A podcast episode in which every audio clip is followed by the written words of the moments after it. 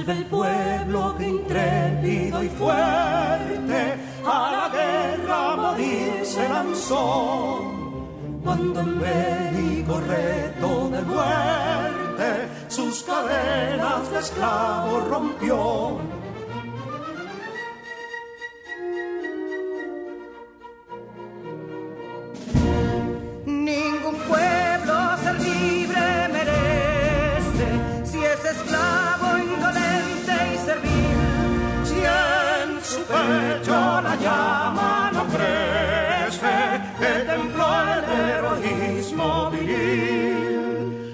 que estrella la indómita y brava, siempre altiva la frente alzará. Que si fuere mil veces esclava, otras tantas ser libres habrá. Que si dono y ardita es luciero de un intruso señor al desdén las carreras Belén campos fueron que cubiertos de gloria se ven.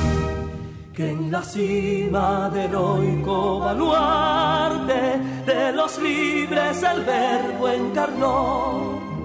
Donde el genio de Sánchez y Duarte a ser libre o morir enseñó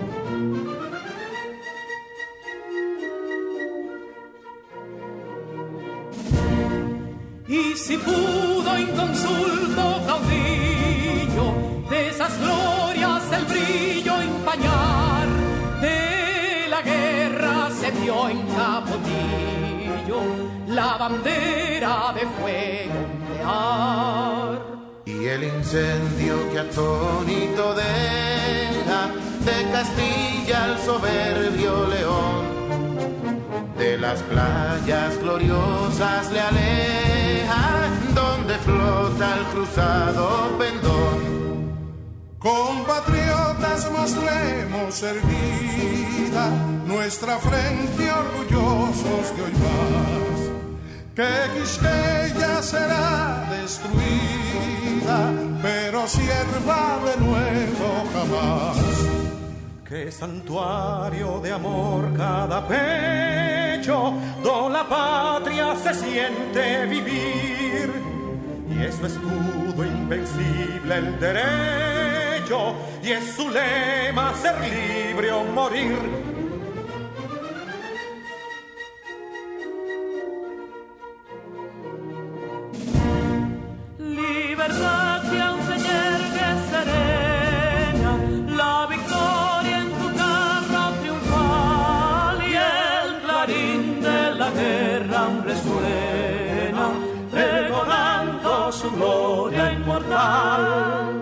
Libertad que los ecos se agiten, mientras llenos de noble ansiedad, nuestros campos de gloria repiten, libertad, libertad, libertad.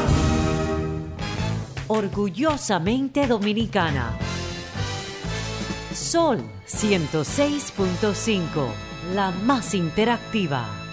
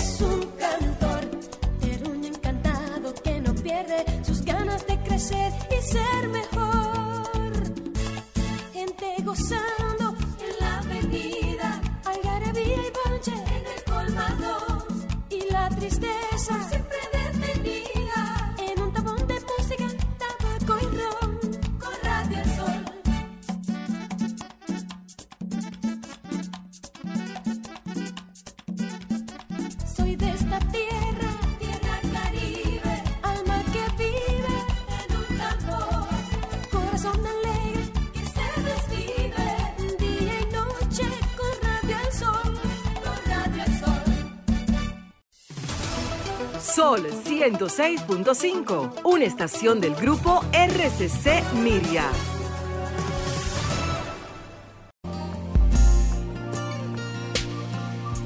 Sol 106.5 Sol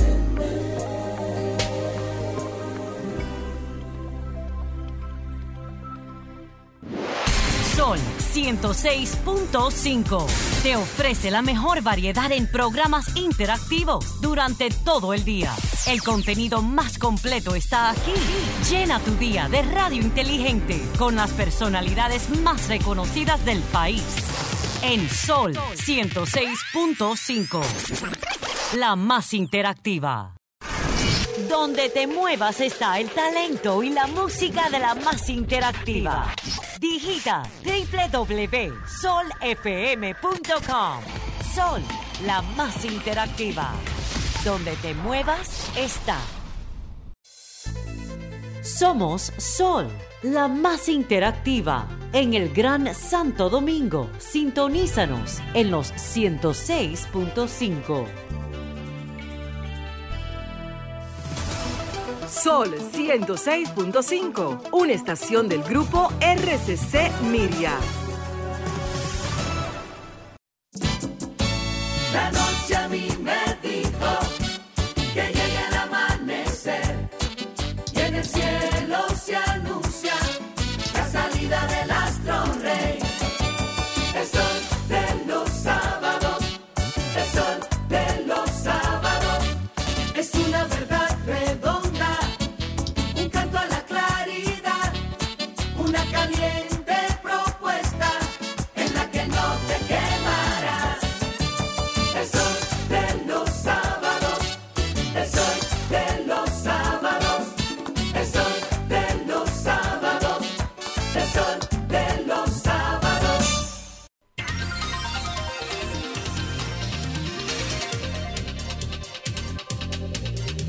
buenos días, todo pueblo dominicano, localizado tanto aquí en su patria como desde fuera.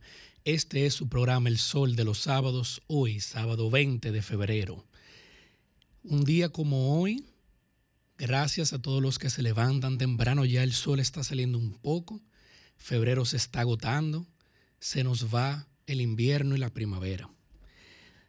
No podemos dejar de mencionar las frecuencias a las cuales llegamos, tanto aquí en la capital como en el resto del país, evidentemente por las vías de la televisión y de las redes. 106.5, nuestra casa emisora, matriz para Higüey y Santo Domingo, 92.1 para el Cibao, 94.7 para el sur y el este y 88.5 para Samaná. Ya más adelante, a partir de las 9 de la mañana, entramos a través de Telefuturo, Canal 23 y Teleuniverso, Canal 29. Evidentemente RCC Media ha hecho un esfuerzo sobrehumano para también llegar en vivo a través de la plataforma, como también más adelante vía Zoom. Y, ¿por qué no? Démosles la bienvenida a mi compañero Ernesto Aurelio, quien nos dirá las bondades también de llegar a través de Roku. Ernesto, desde Zoom. Te lo estaba casi recordando, estimado amigo. Te lo estaba casi, casi recorda- recordando.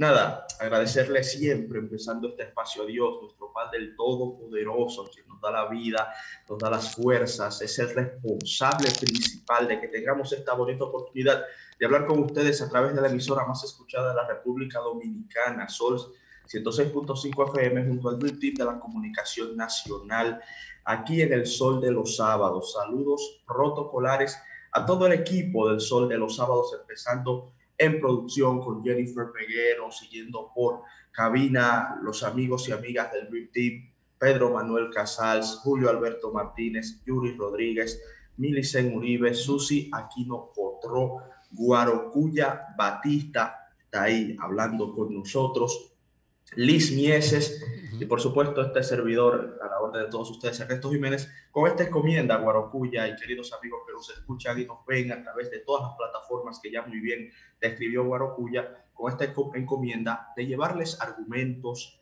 válidos o pesados, argumentos bien estudiados y también informaciones precisas y objetivas tempranito este sábado en la mañana. Ya Ernesto, así como mencionas temprano, 8.754 es la cifra. El sábado pasado, tanto tú como yo y algunos de los compañeros nos mencionábamos y referíamos al tema de la vacunación en la República Dominicana y cómo República Dominicana estaba lenta en comparación con los pares de la zona. Bolivia, Honduras, Costa Rica, Argentina, Chile, Panamá, pero ya tenemos 8.754 vacunados, dice el ministro, el doctor Plutarco Arias. ¿Qué tú has escuchado de eso del tema de la vacuna? Y gente, ¿te acuerdas que decían, muchas personas decían que no se pondría la vacuna china, pero llegó primero la hindú? Entonces estamos viendo si convencemos a la población de las bondades de dicha vacuna. Nosotros hemos dicho desde acá que la comunidad política, en especial los principales líderes políticos de la República Dominicana, debían enviar un mensaje, primero, de unidad. Es algo que sugerimos. No se ha hecho, pareciera que no se va a hacer, pero al igual que en países como los Estados Unidos de América, pensamos que los líderes nacionales debían ser los primeros en vacunarse, para mandar ese mensaje, primero de unidad y también de confianza de que la vacuna es confiable independientemente de la marca o el país de origen, de que la comunidad internacional, la comunidad científica internacional ha avalado como efectiva, como buena y válida esta, estas vacunas, las que está buscando el gobierno dominicano. Están probadas por la comunidad científica y son efectivas para prevenir el contagio del COVID-19. Entonces, ese mensaje de unidad la comunidad política no lo ha dado. También hemos pedido al gobierno dominicano que inicie una campaña de concientización y de educación para que la gente entienda que debe vacunarse, que es necesario, que es un gran aporte a nuestra salud o a intentar preservar nuestra salud y que es el camino de una apertura real y segura de la economía en donde también podamos retomar nuestros hábitos perdidos, en donde podamos quitarnos la, la, canzona eh, y odiosa mascarilla que a muchos nos da mucho, mucho trabajo mantenerla puesta, ¿no? Porque nos dificulta respirar aire puro. Entonces, es, es son dos aspectos en donde creo que se ha fallado Guarocuya. Ya en cuanto a la adquisición de la vacuna, hemos hablado también acá en el Sol de los Sábados, que lamentablemente la raza humana dio un espectáculo acorde a su naturaleza, nueva vez, de egoísmo y de discriminación y de exclusión. en, vez, en vez de unirse la humanidad para buscar una vía de cómo proveer de vacuna a la mayor cantidad de personas en todo el globo terráqueo en la menor cantidad de tiempo, las naciones se encerraron en sí mismas. Pensaron de manera primitiva, pensaron de manera tribal. Piensan todavía, todavía. Y piensan, exacto, piensan. de producto. Esto parece una clase de, de introducción a economía. Sí, sí, es así. Y, empezaron una carrera locada, Guarocuya, para acaparar las vacunas, inclusive acaparando vacunas para evitar que naciones menos favorecidas por el desarrollo económico, naciones más vulnerables, no pudieran acceder a ella. De ahí la estrategia correcta de la República Dominicana de diversificar la consecución de vacunas. En principio, el Estado Dominicano cometió el error, hay que reconocerlo, de enfocarse en dos compañías, AstraZeneca y Pfizer. Pero resulta que, aunque firmamos en diciembre con AstraZeneca y en enero con Pfizer, no ha llegado la primera dosis de esas dos prestigiosas farmacéuticas. Y, no aparentemente, aparentemente no se sabe cuándo va a llegar. Hicimos inclusive un comentario en ese sentido. Bueno, ¿qué tuvo que hacer la República Dominicana? La que apareció en el mercado. Y la única que había en el mercado disponible, porque no fue una donación lo primero, fue la Covishield de la India. Y hay que decirle para el pueblo dominicano, miren, aunque sea Bueno, primero, primero se firmó con los chinos, recuerda. Sí, Sinovac, pero todavía no ha llegado la, la Sinovac. La Sinovac no ha llegado. Después conseguimos la, la, vacuna hindú aprobada por AstraZeneca y ahora se está negociando, se está negociando con Rusia. La que aparezca, hasta la cubana, dijimos aquí. O sea, en, eso, en eso hay que entender el gobierno dominicano.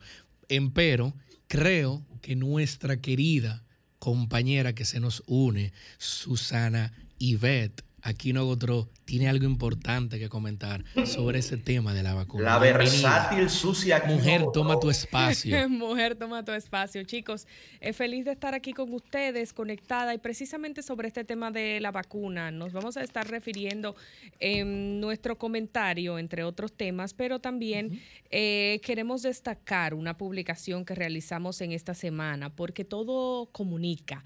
Y desde el punto de vista precisamente de la comunicación, tenemos que ver la manera en que debió prepararse de una mejor manera eh, este inicio de vacunación contra el COVID-19 en República Dominicana. Nosotros posteábamos algunos consejos de comunicación que siempre hacemos de manera regular en nuestras redes sociales y hablábamos de que las imágenes comunican en una cobertura periodística, de que lo que decimos con el texto que queremos eh, promocionar también no debe estar divorciado de lo que cuentan nuestras fotos y que si no hubo una cobertura de prensa, en este caso sí lo hubo porque los periodistas se trasladaron al lugar, saldrá lo que enviamos y debemos elegir bien lo que mandamos. Sin embargo, si sabemos que va a ir la prensa, debemos elegir por lo menos para ese momento inaugural cuáles son las personas que están preparadas para estar allí tomándosele su foto, eh, recibiendo esta vacuna. Usted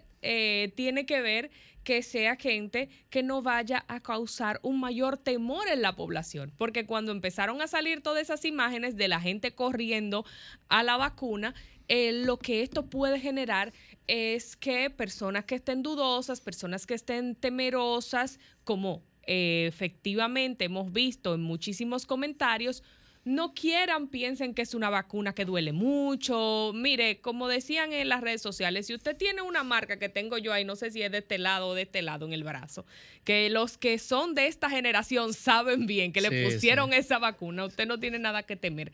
Además, como yo decía en otra participación en este espacio, eh, cuando salió la vía Granada se puso a investigar qué tenía, empezaron a tomársela.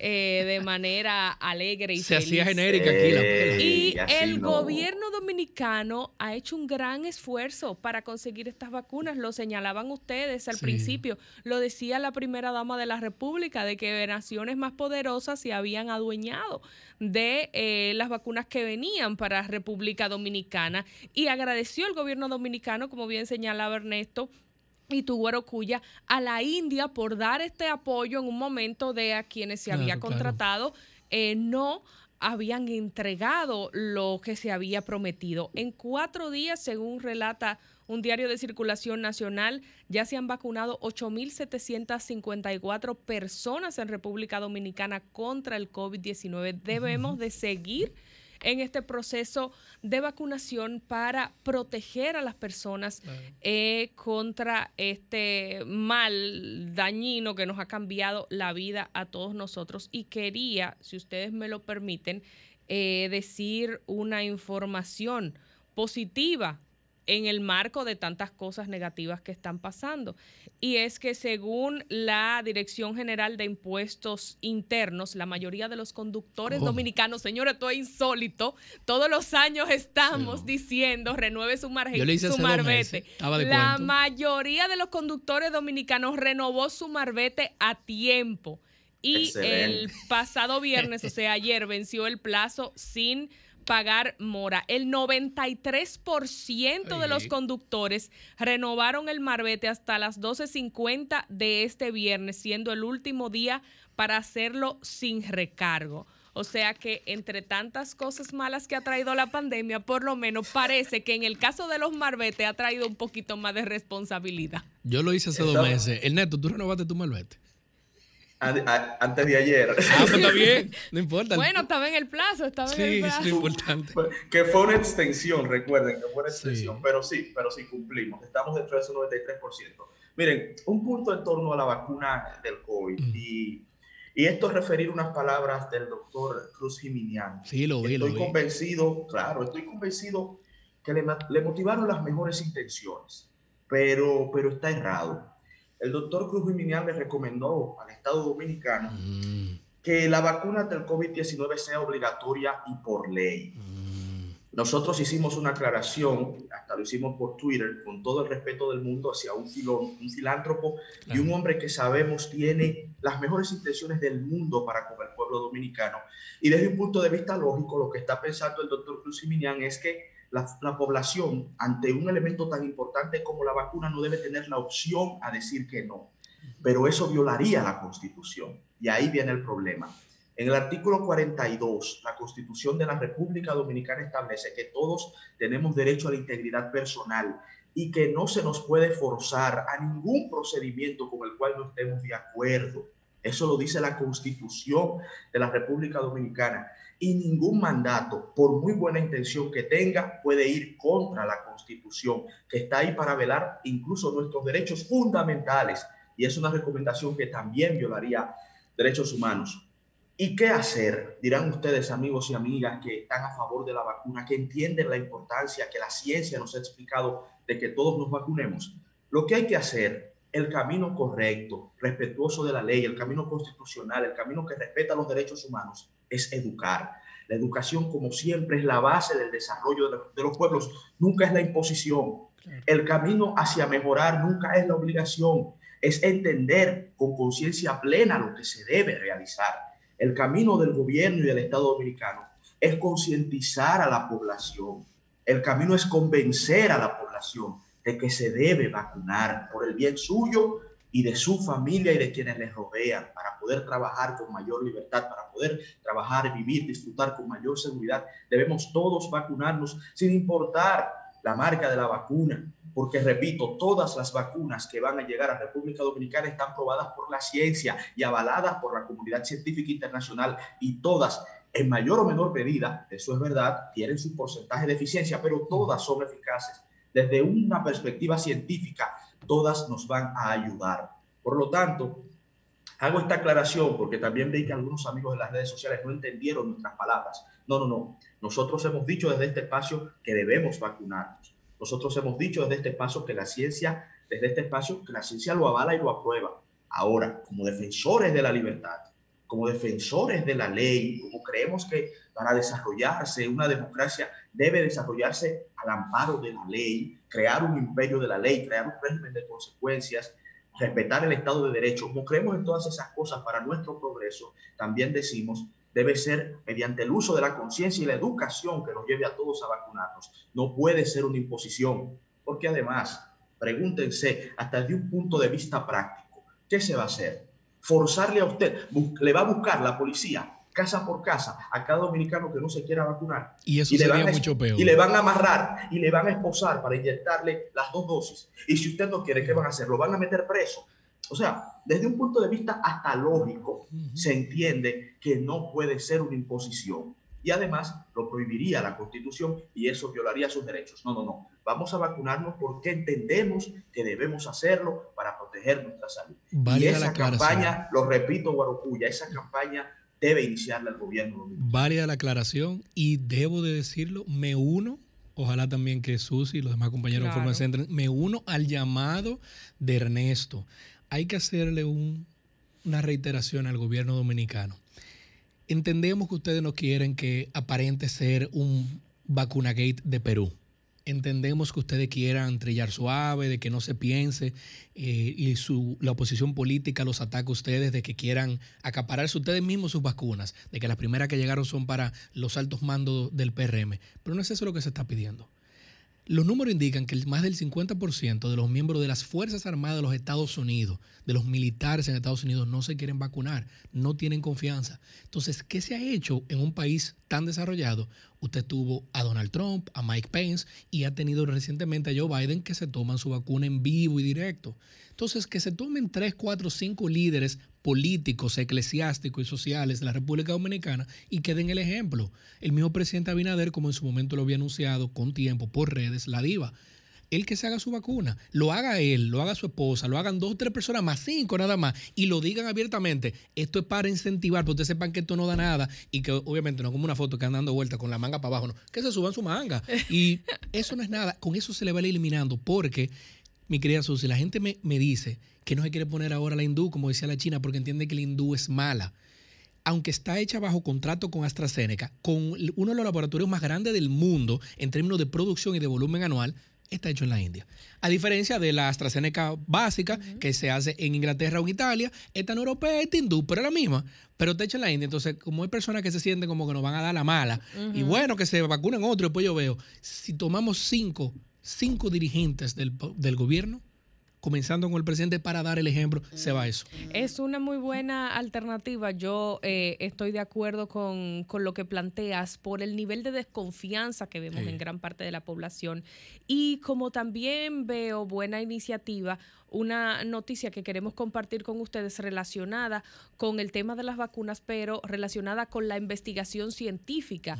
La alma mater de nosotros tres, la Pontificia Universidad Católica Madre y Maestra, pues ha instalado un laboratorio molecular en eh, la sede de esta institución que va a abrir una nueva ventana al campo de la investigación en República Dominicana y se suma a los esfuerzos científicos con miras al eh, COVID-19 y a buscar respuestas a esta pandemia. Tienen proyectos en cuatro ámbitos y esto incluye investigaciones puntuales sobre el SARS-CoV-2 y entre ellos el poder de determinar si la vacuna dominicana eh, o, la, o, la, población vacunada en República Dominicana más bien, porque eh, no es una sola vacuna que va a llegar a República Dominicana, como ya hemos mencionado, son varias.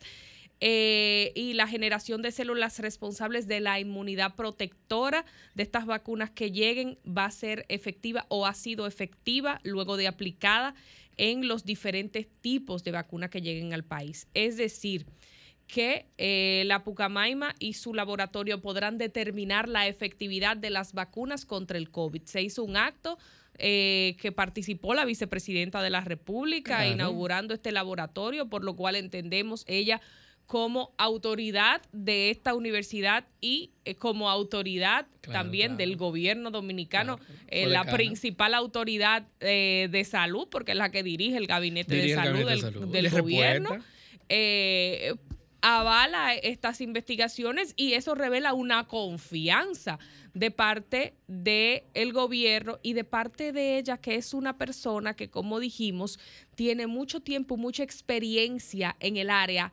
académica y estaría entendiendo que van a haber unos resultados con un rigor científico que arrojarían eh, la verdad de lo que hay allí en estas vacunas. Entonces, entendemos que van confiados. ¿Te imaginas la vicepresidenta, una dama que es fuerte de hierro, con esa experiencia que viene de la madre y maestra, pan, se sienta ahí, coge su vacuna normal? O sea, no puede ser que la persona de mayor reconocimiento nacional ha sido el doctor Cruz Jiménez y que la ha recibido porque médico. O sea, necesitamos otra persona más que puedan ser ejemplos y con eso se elimina.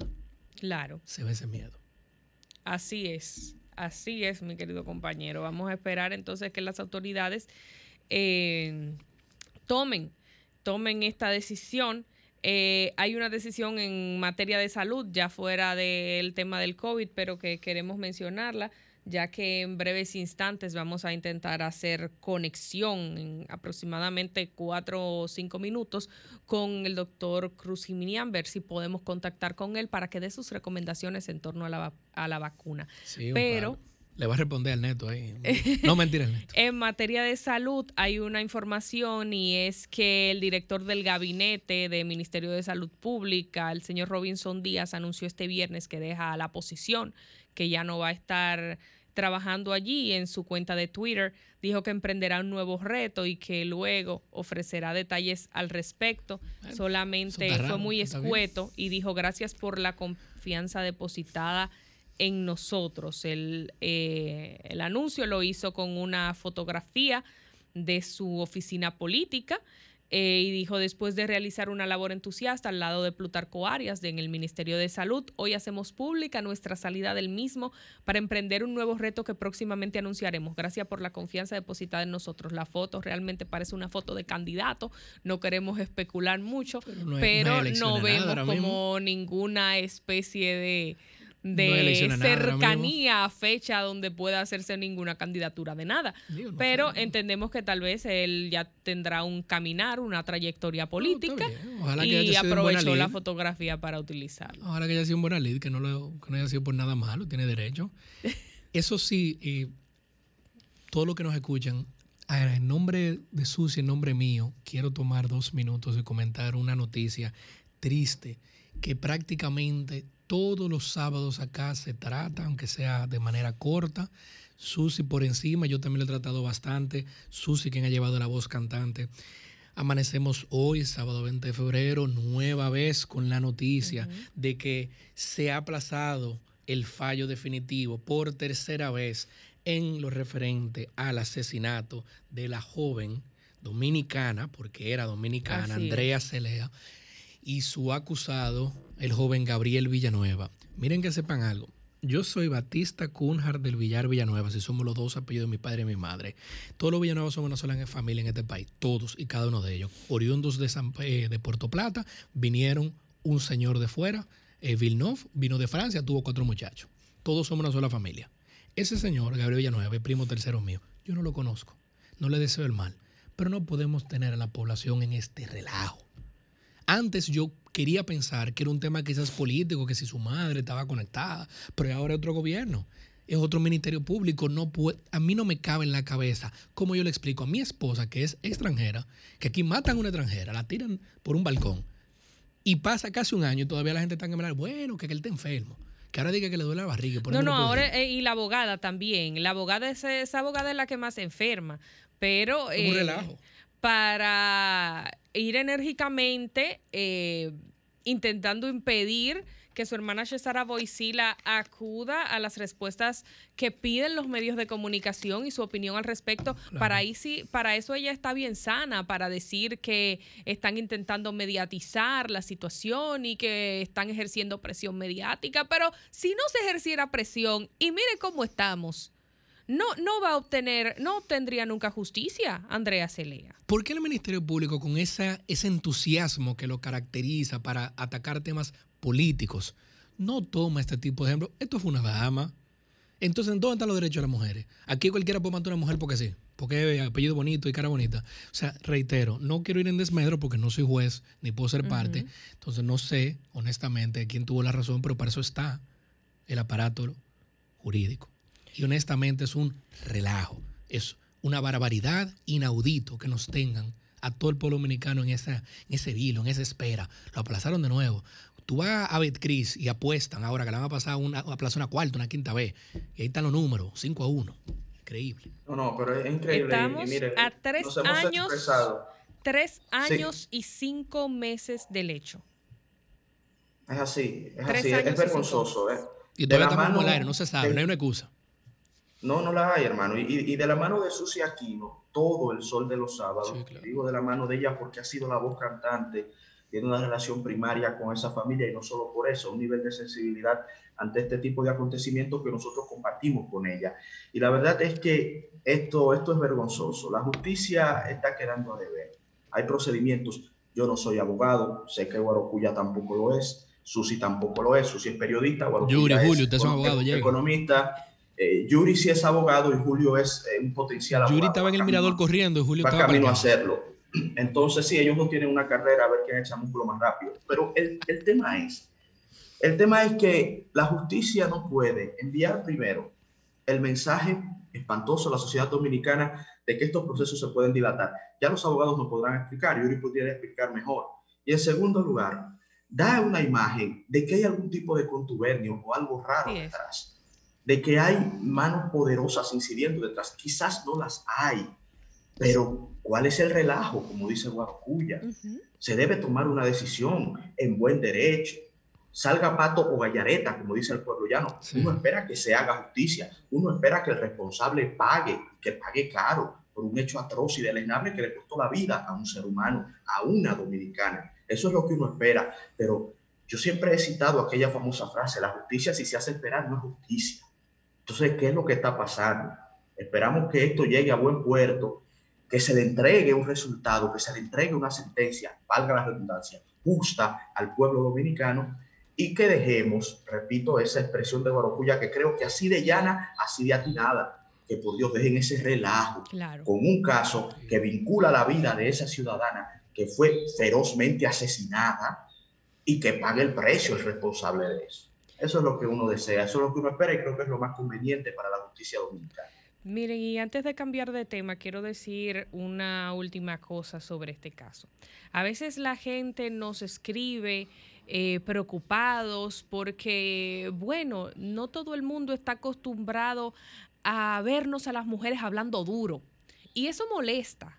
Y cuando tenemos casos como este, y cuando tenemos casos como el tema de las tres causales, el cual nos referimos la semana pasada, eh, a las personas muchas veces le choca que uno de manera enérgica se refiera a estos temas. Pero si uno de manera enérgica no presiona con estos temas, nada pasa. Eh, pasando pañitos tibios y haciéndonos los locos y, haciendo las veces de bueno, espérate, vamos a ver, tranquilo, no pasa nada. Em, sí pasan muchas cosas, sí se cercena la vida de la gente, se cercena la vida de sus familiares que esperan justicia y se le acaba el mundo. Y se le acaba el mundo a todas las otras mujeres que en algún momento próximo lamentablemente van a ser expuestas a una situación como esta. Y sienten temor y dicen, pero bueno, yo no tengo nadie que vele por mí. Porque si esta chica con la energía que ha dedicado su familia para poder buscar justicia, no lo ha logrado. Imagínese una persona con menos recursos, con menos conocimiento, que se vea enfrentada en una situación como esta y más ante otra eh, familia de un victimario pudiente, con recursos y con la capacidad de maña que han tenido estos abogados de dilatar, retrasar y entorpecer este proceso por tres años y cinco meses. Una noticia Ernesto, vamos a una pausa a este tema. Creo que tenemos ya la línea número dos en vivo. Susi, vamos a presentar al doctor. Así es. Vamos a recibir al doctor Cruz Jiminián, una persona a, a quien apreciamos muchísimo todos los que estamos aquí y el país por la labor encomiable que realiza y que no nos cansaremos de agradecer a Dios por habernos lo devuelto recientemente porque estábamos temerosos de que no tendríamos este ángel en República Dominicana y Dios dijo no. Es tiempo de que el doctor Cruz Jiminián siga haciendo esa labor social que hace en República Dominicana. Doctor, bienvenido y hablemos de vacunas. ¿No se escucha, doctor? Muy, muy buenos días a todos, bendiciones. Qué bueno que me den la oportunidad para aclarar la situación sobre las vacunas. Fíjense, si no existieran las vacunas, el mundo no existiera. Porque cada vez que viene una epidemia, solo se combate con las vacunas. Yo recuerdo cuando estaba niño que vino la epidemia de polio y todos los niños fueron vacunados los que no fueron vacunados le dio polio y se murieron todos. Y, los que sobrevivieron quedaron inválidos. Asimismo, cada X tiempo vienen ciertos virus y epidemias. Las enfermedades pueden ser infecciosas, infecciosas. Dentro de las infecciosas tenemos las bacterias para las cuales hay tratamiento, la micótica para las cuales hay tratamiento. Las virales es el mismo cuerpo que produce anticuerpos para eliminar el propio virus. Es decir, nadie se cura de una enfermedad viral. No hay medicamento, es el mismo cuerpo que la cura. Lo que pasa es que las enfermedades virales bajan la defensa, bajan la defensa, y al bajar la defensa, cualquier bacteria oportunista ataca. En cuanto a la vacuna, específicamente la pregunta, yo me puse la vacuna y yo no tenía necesidad de ponérmela, porque ya yo estoy vacunado. Porque ¿qué es una vacuna de una enfermedad? Es la misma enfermedad que te inyectan el mismo virus, pero inactivo. Te inoculan el mismo virus. O sea, te inyectan el virus. Ese virus cuando te lo inyectan no tiene capacidad para reproducirse. Pero sí el cuerpo lo reconoce y estimula sus defensas. Entonces esa defensa ya tú la tienes, que puede ser por un año, como era la influencia, puede ser por toda la vida, como esa campeón de histeria, toferina. Entonces, en el caso del COVID, sí produce defensa. Yo siempre lo he dicho, y he dicho que el COVID no repite por lo menos un año. Mucha gente tiene teoría ahí errada, pero realmente la enfermedad produce inmunidad. Yo tengo la inmunidad que me la medí. Hay un análisis que yo exhorto a todos los oyentes de este prestigioso espacio que se lo hagan. IgG cuantitativa, repito, IgG cuantitativa. Le dice la cantidad de inmunidad a todo el mundo. ¿Por qué? Porque usted puede haberle dado el COVID y no saberlo. Así es la inmensa mayoría. Entonces usted tiene defensa y no lo sabía. Ahora bien, contestando la, algo importantísimo. Doctor, antes de esa respuesta, usted dice que, que no repite por lo menos en un año, pero hay varias, ah, varias personas, incluyendo funcionarios. Ahora mismo solo recuerdo al viceministro Carlos de la Mota que dice que le ha dado varias veces, más de dos veces. Entonces, ¿cómo se explica estos casos? Primero, las pruebas que se hacen de PCR son muy inestables. Si usted coge un paciente y le da positivo en un lugar, usted va a otro lugar y le da negativo.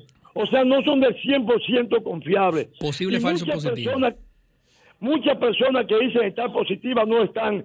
Y otros que sí lo están, saben que no están. O sea, eso, esas pruebas no son 100% confiables. Eh, tienen mucha sensibilidad de alteración, de alteración. Eh, muy, muy sensible. Aquí cuando compramos un kit, oigan bien, un kit de hacer prueba de eso te cuesta fácilmente 20 mil dólares. dólares y, y, además porque varía la temperatura de la nevera, se te dañan. Eso es muy delicado. Se te dañan. Entonces hay que tener una observación muy estricta. Así que si repitiera la vacuna no tuviera sentido, entonces, porque ¿quién es la enfermedad? ¿Quién es la vacuna? Es la misma enfermedad que te inyectan. Entonces, para concluir este tema, que no quiero dejar de decir, ¿qué pasa? Esto es una información al país que ponga mucha atención. Primero, quiero felicitar al presidente, no políticamente, no, no, estoy hablando desde el punto de vista humano, que se pensó buscar estas vacunas, porque esto es más importante que hacer cualquier avenida, es más importante que hacer un metro, porque es el derecho a la vida de cada ser humano. Y segundo, he visto que las redes lo han criticado porque él no se vacunó. Bueno, si él se hubiera vacunado, el primero que le mete fuego soy yo, porque a él no le toca, él no está en la etapa 1A, que son organismos internacionales. La etapa 1A son médicos y enfermeras que trabajan con pacientes de COVID, porque son los más susceptibles a enfermarse. Entonces, es primera etapa, a él no le toca, ni todavía toca la etapa 1B que son todos médicos generales. A él tocaría ya en otra etapa. Así que por ese respeto que tuvo, yo lo felicito. Segundo, segundo, quiero también decir lo siguiente. Oigan bien, esto es muy importante. Hay mucha gente que ha querido desacreditar las vacunas. Hay mucha gente sin conocimiento de causa. La vacuna es lo único que garantiza la erradicación de esta enfermedad. La vacuna es lo único que garantiza, repito, la erradicación de esta enfermedad. Si todos nos vacunamos, todo, todo, la enfermedad va a desaparecer. Pero mientras exista una persona que no se vacune, esa persona es una fuente de contaminación. Por eso yo digo que es un deber patriótico, ciudadano y espiritual vacunarse. Ahora bien, quiero que pongan atención a lo más importante de esta intervención. Yo me puse la vacuna y me dio fiebre y malestar general, pero eso es bueno, eso es muy bueno, eso significa que mi inmunidad está muy activa. Rápidamente, déjenme explicarle al pueblo en qué consiste la, inmunidad. Imagínense ustedes que cada cuerpo es un país, un país, o sea, República Dominicana es un cuerpo humano. Entonces, República Dominicana tiene sus soldados que son su defensa. Pero viene otro invasor, en este caso pongamos Haití o Puerto Rico, viene un invasor a invadirnos. Nuestra defensa, nuestros soldados van a pelear para no permitir que ese invasor nos destruya. Entonces, ¿qué genera eso? Candela, fuego. Así mismo, el choque entre el germen invasor y los defensas que son nuestras produce fiebre, fiebre. Y mientras más alta la fiebre, a veces es mejor, porque usted tiene su defensa más alta. Es decir, que todo el que se ponga la vacuna, aunque le dé fiebre, el malestar general el primer día que a mí me pasó, eso es normal. Yo me voy a poner la segunda dosis tan pronto cumpla el protocolo. Y no tenía que ponérmela, porque yo tengo mi defensa en 112, eso es altísimo. Lo hice para concientizar al pueblo dominicano a que tenga que vacunarse. Muy bien, doctor, muy bien. Y, y, apoyamos ese mensaje. La verdad que lo consideramos sumamente necesario y lo agradecemos. Importante. Ahora bien, nosotros hicimos referencia a usted más temprano en esta mañana en torno a unas declaraciones que ofreció el jueves pasado en donde dijo que la vacuna, le exhorta al gobierno dominicano que la vacuna sea obligatoria y por ley en la República Dominicana. Entendemos las buenas intenciones, entendemos las buenas razones, pero muchos juristas han externado la opinión, y es una opinión que yo comparto, de que una medida obligatoria, una imposición de esa manera iría contra la Constitución y derechos fundamentales en República Dominicana. Nos gustaría saber su posición al respecto, si la reitera y cuáles son sus argumentos en este sentido. Bueno, yo no hablo desde el punto de vista legal, hablo desde punto de vista humano. Una persona enferma puede contaminar a los demás y la epidemia no va a desaparecer. Esto no es un juego, esto es una realidad. Y pueden derivarse cepas como ya están apareciendo de este mismo virus. Yo pienso que es un deber ante Dios, ante Dios más que ante el hombre, que todos nos vacunemos. Doctor, le entendemos ciertamente su llamado, apreciamos enormemente que usted se tome la molestia tan temprano con este programa y quizás antes de quitarle, de dejarle ya que pueda continuar su día y no quitarle más su tiempo y lo agradecemos enormemente, una última pregunta que es algo común que lo vemos en las redes. ¿Puede usted aclararnos, doctor, si no hay ningún problema como hemos hablado acá, con que la vacuna que primero ha llegado a la República Dominicana es de la India. Usted sabe que hay personas que expresan, si no es la americana, no me la pongo, si no es la británica, no me la pongo. Y como que la china o la rusa, o en este caso la India, son de menor calidad. Cuéntenos de eso para que el pueblo lo escuche de usted, la autoridad que usted es. Bueno, la vacuna que se está poniendo aquí es la AstraZeneca. Esa vacuna no es de la India, esa vacuna es inglesa. Pero aún sea de la India, Recuérdense ustedes, si todos los países poderosos del mundo la están aplicando, si Estados Unidos, Alemania, Rusia, Francia la están haciendo, si esas compañías que son las más grandes del mundo, con un prestigio lo máximo en el mundo en el campo de medicamentos, no se van a lanzar a inventar y a destruir toda su imagen, entonces, ¿por qué no creer en ella cuando tenemos el, enemigo malo encima de nosotros, amenazándonos. En este momento, en este momento, yo también tengo un primo hermano que está entre la vida y la muerte, Miguel San Giminián. Está gravísimo, intubado, tiene 10 días. Que yo pido una oración a todos aquellos que también lo hicieron por mí para que se pueda recuperar. Porque la oración tiene más poder que la medicina y yo lo demostré. Entonces, vuelvo y digo, hay que creer en la ciencia.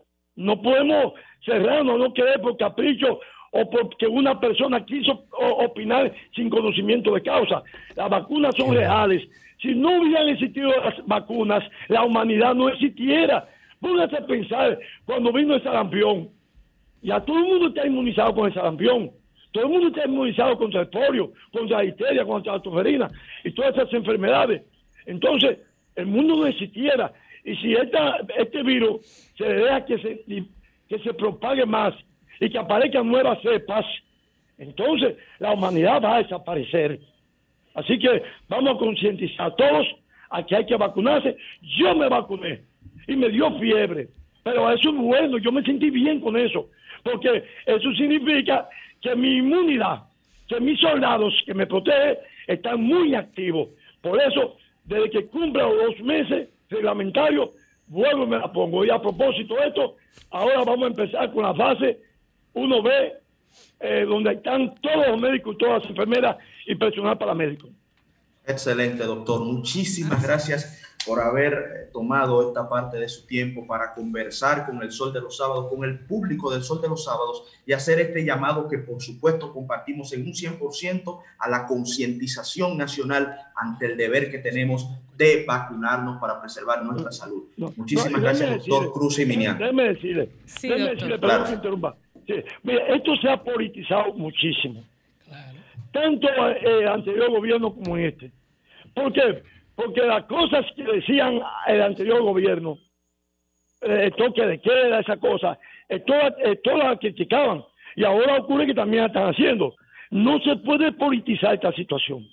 Es un asunto real, donde el pueblo tiene que participar. Y para participar hay que concientizar. ¿Y qué más que este sol de la mañana, que tiene un poderío a nivel nacional e internacional?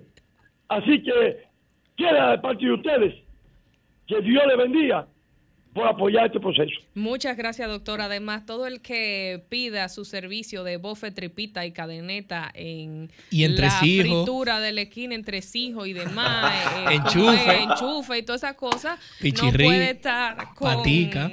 con, con duda de ponerse la vacuna, ¿verdad? Si, si usted se ajusta a eso, eh, sin temor al COVID, dígame usted. Miren, tenemos Muchísimas gracias, información- Pero creo que tenemos que, para luego recibir a nuestro compañero, el titán Yuri Enrique, vámonos a una muy breve pausa. El sol de los sábados, el sol de los sábados, el sol de los sábados, el sol de los sábados. Sol 106.5, la más interactiva. Una emisora RCC Miria.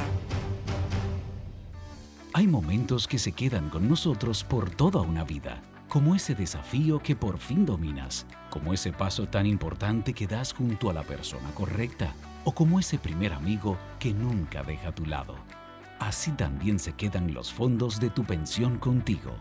En AFP Popular creemos en esto y por eso trabajamos cada día en fortalecer las bases para el futuro que mereces. AFP Popular, confianza absoluta. Para este sábado, Si aciertas con el combo de Supermás de ganas, 304 millones. si combinas los 6 del loto con el Supermás de ganas, 241 millones. si combinas los 6 del loto con el más de ganas, 104 millones. y si solo aciertas los 6 del loto de ganas, 41 millones. Para este sábado, 304 millones. busca en leisa.com los 19 chances de ganar con el Supermás. Leisa, tu única loto, la fábrica de millonarios. Hay momentos que se quedan con nosotros por toda una vida, como ese sí acepto que le diste a tu pareja, como ese encuentro contigo mismo, o como ese primer proyecto que lanzaste con todo tu empeño. Así también se quedan los fondos de tu pensión contigo. En AFP Popular creemos en esto y por eso trabajamos cada día en fortalecer las bases para el futuro que mereces. AFP Popular, confianza absoluta. El sol de los sábados, el sol de los sábados, el sol de los sábados, el sol de los sábados.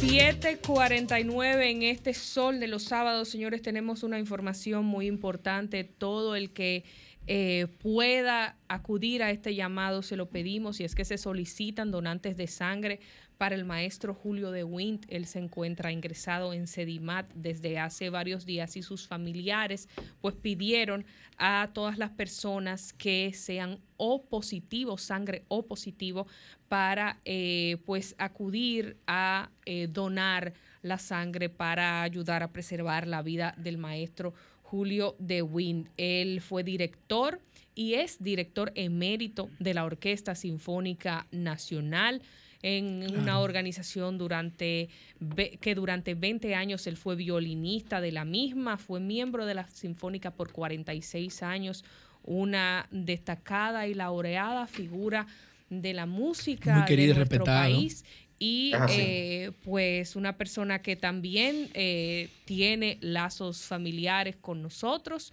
eh, por el lado de, de mi madre, es tío de mi madre, si no me equivoco, y eh, pues es eh, un ser humano, un dominicano, como todos nosotros, que en algún momento podemos vernos en la necesidad de pedir que alguien done algo tan preciado como es su sangre para que podamos continuar con nuestra vida. Así que en Sedimat, sangre O positivo para el maestro Julio de Wint. Vamos a Han tomar compartido, llamadas, Susi Guarocuya, antes de las llamadas, Sí. el número 829-637-8862. Es el número de Juliana, quien es familiar Su del hija. señor Julio de Witt.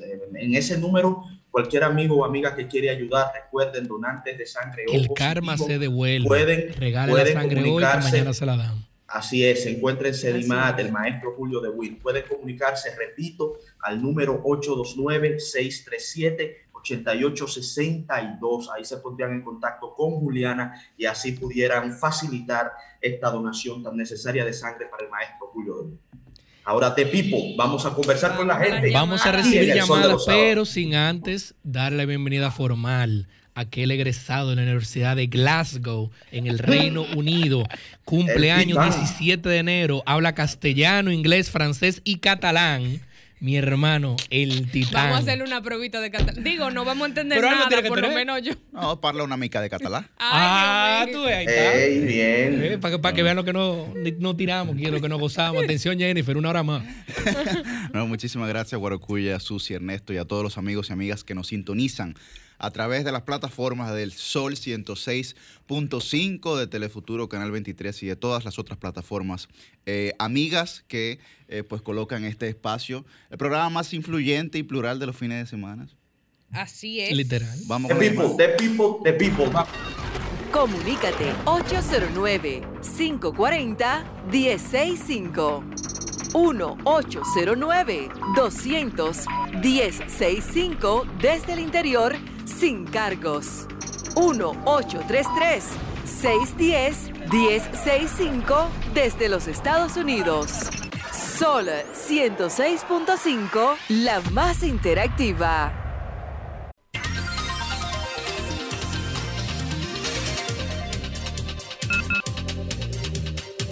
Vamos a Buenos ver. días, ¿cuál es su nombre? ¿Dónde nos habla? Viva Dios, buenos días, bendiciones. mis. Bendiciones. Bendiciones, viva Dios. Dios. Salud para todos. Luisa, Amén. kilómetro 13, autopista Duarte. Gracias. Mire, mi cielo. Ay, quiera Dios que se recupere el Señor, que consiga esa sangre. Lástima que mis hijos no pueden ir porque le dio COVID. Así es. Oye, cariño, Cuéntenos. eh, al público, Sí. dejemos de ser estúpidos, por no decir la Mm. otra palabra, a esta hora de la mañana. Yo no tengo que ver que, que se la ponga Leonel, que se la ponga Danilo, que se la ponga el presidente. Mi salud es mía porque Dios me la dio y yo soy la que tengo que preservarla. Dejen su estupidez y cuando nos toque el turno y no tengamos problemas de salud que nos puedan afectar, póngasela porque entre morirse de COVID y morirse de la cabina nos vamos a morir como quiera. Pues vamos a prevenir que a lo mejor la vacuna sí nos va a salvar. Nos. Muchas gracias. Ahí está su Qué llamada. ilustrativa. Bueno, buenos días, adelante. ¿Cuál es su nombre? ¿Dónde nos habla? Aló. Buenos días. Su nombre, ¿dónde lo Buenos llama? días. Sí, adelante. Sí. Adelante, Dubel G. Exactamente. Que, oye, qué, qué, qué importante tú esa llamada de Cruz Miñán. Claro, Claro. que sí. Nuestra Eso productora Jennifer Peguero trabajando. No tuvo En exclusiva, tipo de Sol de los servicio. Esa es una. La otra es que hoy hace 59 años exactamente, Oh, un 20 de diciembre de 1962, las primeras elecciones democráticas ganadas por el profesor Juan Bosch. De eso es hace 59 años hoy. ¿Qué ejemplo a seguir en este país? Pero por otra parte, ayer también llegaron las vacunas a, a los hospitales de la provincia de Independencia, incluyendo a Duvergé, el Mereciano de Jimaní, la descubierta y Poterío que comprende. ¿Usted se la va a poner? Yo tomaría que tengo ahora mismo que me lo voy a poner. Así mismo. Muy bien. Muy bien. yo estoy de acuerdo, oye, al pueblo dominicano que no se lleven de falsas, falsas noticias. Vamos a, radi- a- a erradicar esta enfermedad.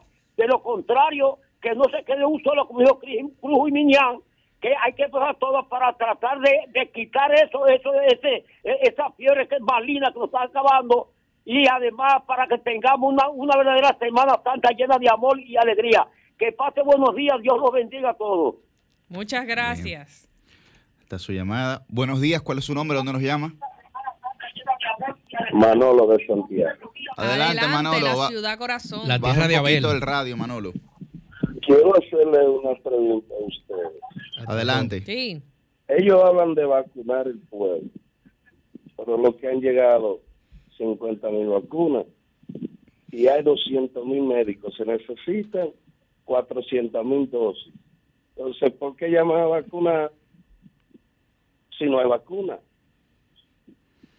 Bueno, pero el, el proceso ha dado inicio, ¿no? Hay que arrancar con la que tenemos. Claro. que Le entendemos su preocupación. Claro. Pero hay que arrancar con Somos la que tenemos. conscientes de lo que planteas, Manolo, pero sí también debemos ser conscientes de, de que se ha iniciado el proceso con lo que se tiene, ¿no? Sí, porque si hubiera vacuna yo me vacunara, pero no hay. Son 400 mil para los médicos nada más. Ella llegará, llegará. Sí, creo que llega. Estamos escuchando a Ernesto. Pues nada, Dios le bendiga. Bueno, está- está bien. Gra- gracias. Gracias. gracias. Es un ritmo insuficiente, 2.200 vacunas por día, no llegaríamos a ese ritmo a diciembre a vacunar 7.8 millones de personas, pero lo importante es que ya empezó y por el otro lado, Manolo, hay una campaña de concientización para las demás vacunas que se supone seguirán llegando para que la gente entienda que es necesario vacunarse. Buen día, adelante. ¿Cuál es su nombre? ¿Dónde nos llama? Buenos días, adelante. ¿Cuál es su nombre? ¿Dónde nos llama? Buenos días. Sí. Adelante, León. El león de Manhattan. Hay que poner- El Lion. Duro, el Se, león. pone- se pone feliz el neto cuando tú llamas. Pero me gustan las llamadas Le exterior. sale un hoyuelo en el buche Hay que ponerlo hasta las 11 de la mañana ese programa. Gracias. Sí. Atención, Pedro, Pedro está ahí. Él está, Te está en escuchando, te está Jarabacoa, escuchando, sí. Está conectado. Él, él está en el país, pero adelante. Si, si- si seguimos en este paso, va- vamos a perder la nacionalidad y nos van a quitar el país. Tú sabes que el único sitio donde nosotros no somos extranjeros es en, el- en el país de nosotros, que nadie nos puede deportar ni nada, pero si, si los haitianos agarran, hacen como hicieron cuando nos ocuparon, que rompieron a chapear gente. Y por otro lado, decirle que usted sabe- porque iban a esperar y que AstraZeneca y la y la Sí, Pfizer no, no esperen. Pónganse la después, de, después de marzo. ¿Tú sabes por qué está llegando? Por la insistencia de Leonel Fernández y Fuerza del Pueblo, diciéndole que había que... además León, pero decirle- Mira, hasta el neto se sorprende. León, dice, pero- León, pero León, pero León. ¿Qué León? Pero León, ¿qué Señores, León? pero- se- señores, pero dejen, dejen que Bájale termine de hablar, por favor. Eh, Adelante, León, los termine, por favor. Oye, además incidentaron ahí. Que es cierto que no que no había ningún plan porque hubo que hacer comprar todos los implementos, incluidos jeringuillas eh, de emergencia. ¿Usted cree que, que eso es posible? Que se, eh, eh, eh, se compre cosas 10 veces más caras de que por, por no tener eso planificado. Y eso fue a propósito que lo hicieron. oh, atención brutal. Dígame la pregunta ahora. No, no, ahí, ahí está su llamado, León. Su denuncia. Está su denuncia. Gracias, León. Un abrazo por allá. Oposición, señores. Buenos días, ¿cuál es su nombre? ¿Dónde nos llama? De aquí de San Carlos, De, de San Isidro, dice. San Carlos. de San Carlos. Ah, de San Carlos, adelante, San Yo Carlos. entendí aquí sentado. Ahí nacieron los leones del escogido hace 100 años. Quisiera que me saquen Adelante, al aire. Sí, Sí, está usted está al aire. Usted está al aire. Alejandro, de San Carlos. Sí. Adelante. Sí, adelante, le escuchamos, hermano. Para decir, para hacer un llamado al señor presidente de la República que no haga caso porque aquí hay una línea, aquí hay una línea de desestabilizar al gobierno con muchas de, de las de las huelgas que se están realizando son políticas y la dirigen los PLDistas pero La la misma huelga los se la PLDistas. hacían a los que se PLDistas, tenga cuidado que se los tenga maestros, los cuidado, médicos. que pongan los servicios de inteligencia a trabajar. Ya están trabajando. que pongan los servicios de inteligencia a trabajar. Que no Nunca se duerma. que hay intenciones de hacer daño no a Abinader sino al país. Es al país que le tienen que hacer daño Bueno, porque después de que hacen toda su vagabundería quieren salir como los santos cachones ahora mentira de ellos que el pueblo no se lo va a creer ahí está su llamado desde San Carlos. Buenos días, ¿cuál es su nombre? ¿Dónde nos llama? Es su Oye, opinión y la me respetamos, olvidó, aunque no la se me olvidó, compartamos. se me olvidó decirle Adelante. ahorita, por favor, Sí. la justicia, con la muerte de la joven esa, si hubiese sido un hijo de Machepa, tuviera ya su 20 o 25 en la Preso hace rato. Entonces, dejemos los favoritismos. Y ahorita el señor mencionó a los haitianos. Yo sé que ustedes se van a referir a eso ahorita. La haitiana paren aquí porque es gratis, que le cobren para que se queden en su país porque ella no tiene seguro. Es Bueno, duro. ahí está su llamado. Buenos días, ¿cuál es su nombre? ¿Dónde nos llama? Pues, buenos días, ¿cuál es su nombre? ¿Dónde nos Sí, llama? buen día. Sí, adelante. ¿Cómo está? Muy bien, muy bien, adelante. Su opinión, por favor, hermano, su nombre y de dónde. Señores, yo, yo creo que la crítica que se le hace al gobierno con el asunto de las vacunas no es hermano. Que Se, se está Ah, por cortando. ejemplo, por ejemplo, esa, esa vacuna que se llega, ellos tienen una, algarabía con 50 mil vacunas que han llegado. Eso no va para vacunar ni el 10% de la, de la, de, de la- del personal de primera línea. Y lo importante no es esa que lleguen, es que se continúe llegando y no hay una idea clara de cómo van a llegar, de dónde van a llegar, ni siquiera de dónde la van a tener. Entonces, no nos podemos llevar de, que de cosas, no, que están llegando, que están llegando, ajá, que están llegando. ¿Y, cuándo, ¿Y hasta cuándo vamos a terminar con esto? Estados Unidos, que Estados Unidos dice que en diciembre todavía no, no van a poder haber, hacer vida social como es. Entonces, nosotros, ¿cuándo, ¿cuándo pensaremos hacerlo? ¿Me entiende? Entonces, a veces, eh, a veces sí. el gobierno lo que, lo, que, lo que piensa primero es su, en su interés particular y no en el interés de la sociedad. Ahora mismo la sociedad lo que quiere es salud y alimentación. No es que estén di que dando Picasso para vaina de los ricos y para que los ricos se, se, se- estén cebando con las cosas de nosotros. ¿Me entiende? Entonces, así no es. Así no es. Vamos a, vamos a seguir criticando y vamos a hacer las cosas porque si ellos se irritan por la crítica, entonces no son, no, no son capaces de resolver las cosas. Porque las cosas se resuelven en los países cuando usted acepta la crítica y la mira como si fuera un instrumento para hacer mejor las cosas. Bueno, ahí está, ahí está su llamado, muy importante. Buenos días, ¿cuál es su nombre? ¿Dónde nos llama? Buen día. Adelante, sí. Mire, yo vivo en Nueva York y tuve la suerte de entrar en los esenciales porque yo hago Uber, el taxi, con, tengo contacto con muchas personas, diferentes culturas. Entonces no, no, no, nos incluyeron en, en los esenciales. Me toca la, la segunda dosis el día 4. Pero yo diría que el que no se la quiere poner, no se la ponga, pero yo sí estoy seguro, porque en el año pasado, en marzo, yo fui contagiado de COVID y no se pasa bonito. Y como me dijeron los científicos, lo que saben, que yo vacunado, si me da COVID, no, no lo voy a sentir, tú voy a ser el primero de donde venga la vacuna ahora que en Haití. Yo me la puse. Y con el caso del, del, del juicio del muchacho, esto es un consejo sano a la mamá de ese muchacho. He estado viendo por muchas redes y muchas cosas el comportamiento de ese niño. Y a la mamá lo que le conviene es que él pague su culpa ahí tranquilo y que aprenda. Porque si logra sacarlo, ella lo va a perder, creo. Ojalá que no. Que se lleve ese consejo sano. Bien, ahí está su llamada. Buenos días, ¿cuál es su nombre? Buenos días, ¿cuál es su nombre? ¿Dónde nos llama? Pedro Castro, Santo Domingo. Sí. Oye, una cosa, yo realmente creo, creo mucho en la vacuna. Ahora, lo que me molesta es el populismo del señor presidente de la República. ¿Cómo va a ser que una figura presidencialista diga que no, porque no está en la fase de él, que él, el ejemplo que dio es peor?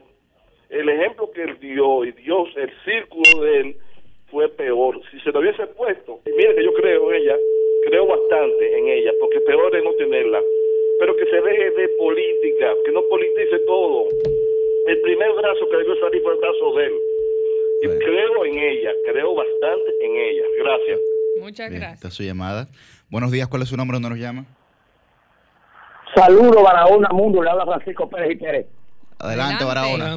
Un saludo a esa joven inteligente y bella como su madre y su padre. Ay, muchas gracias. Gracias que no la está viendo en vivo. Amigo. El otro colega también lo aprecio para usted. Un abrazo, Hay adelante. un, hay un refrán que dice así: estamos, no estamos, no estamos de acuerdo, no señor. Estamos de acuerdo, sí señor. Todo aquel que opinó desde que programa abrió el teléfono tienen eh, diferentes opiniones, pero cada uno se le valora. Claro. Ahora yo tengo, la- yo tengo la mía. Escuche bien. Sí. Desde que existe la humanidad, desde que existe el reino animal, ¿ha habido vacunas sí o no? Entonces los científicos Se creó son después. profesionales sí o no. Estudian la, la, la, la sistemática de la salud. Porque la, porque la hagan hecho rápido es porque hay mejores tecnologías que antes. Antes no había tanta tecnología y tantos químicos, tantas pruebas para tal o cual enfermedad.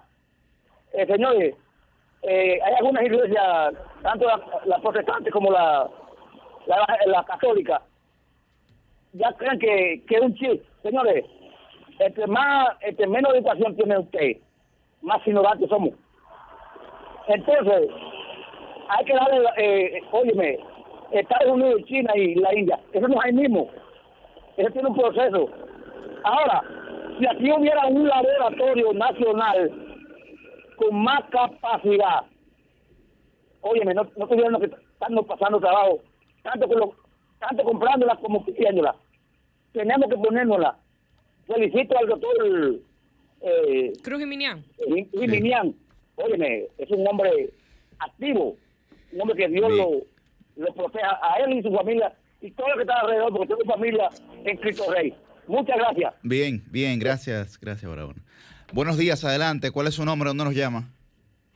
Buenos días, Julio. Buenos días. Eh, habla Ángel García desde New Jersey, pero ahora mismo me encuentro en Texas. So, eh, quiero decirle algo. Con relación a yo entiendo que las vacunas hay que tener cierto temor porque hay un, un grupo extraño que vender. Pero aquí en Estados Unidos, por lo menos yo estoy en la segunda línea, para ser, en la tercera línea para ser eh, vacunado, porque mi trabajo de, de hacer delivery y manejar un camión requiere eso. Ahora bien, en Dominicana muchos no quieren ponerse la vacuna por diferentes razones.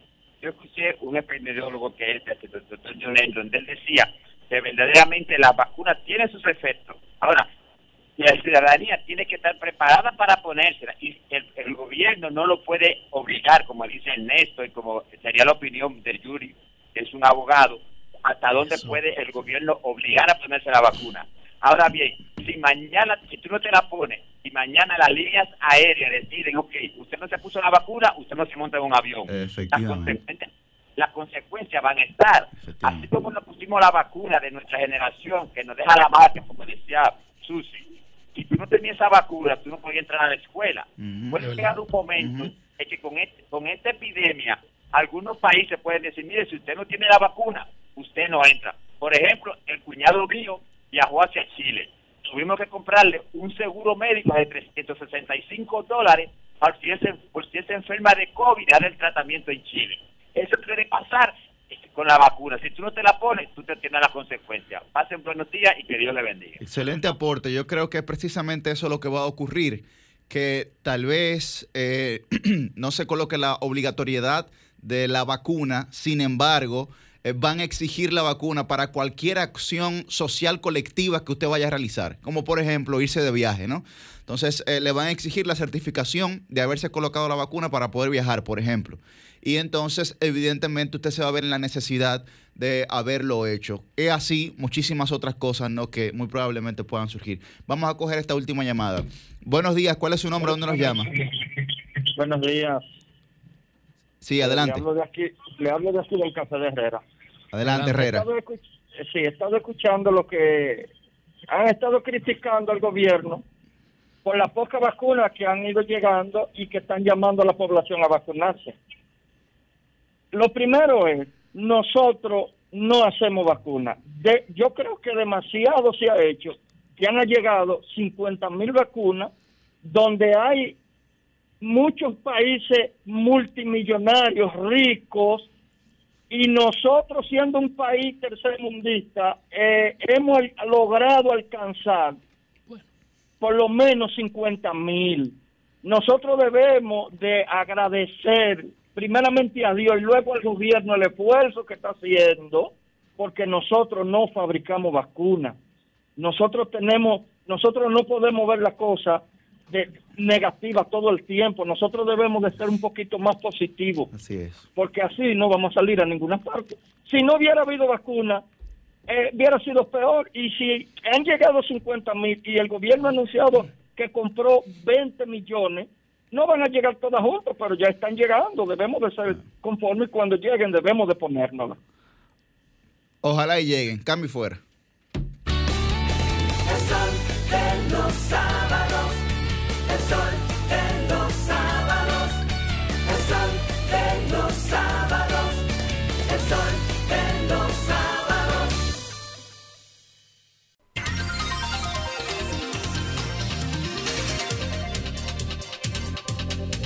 8 y 11 en este sol de los sábados ha llegado el inicio de la ronda de comentarios y para abrir nuestro, valga la redundancia, abridor estelar, como siempre eh, lo bautizan en este espacio, pues eh, le vamos a ceder el turno para que realice su comentario central a nuestro querido Guarocuya Batista Kunhart.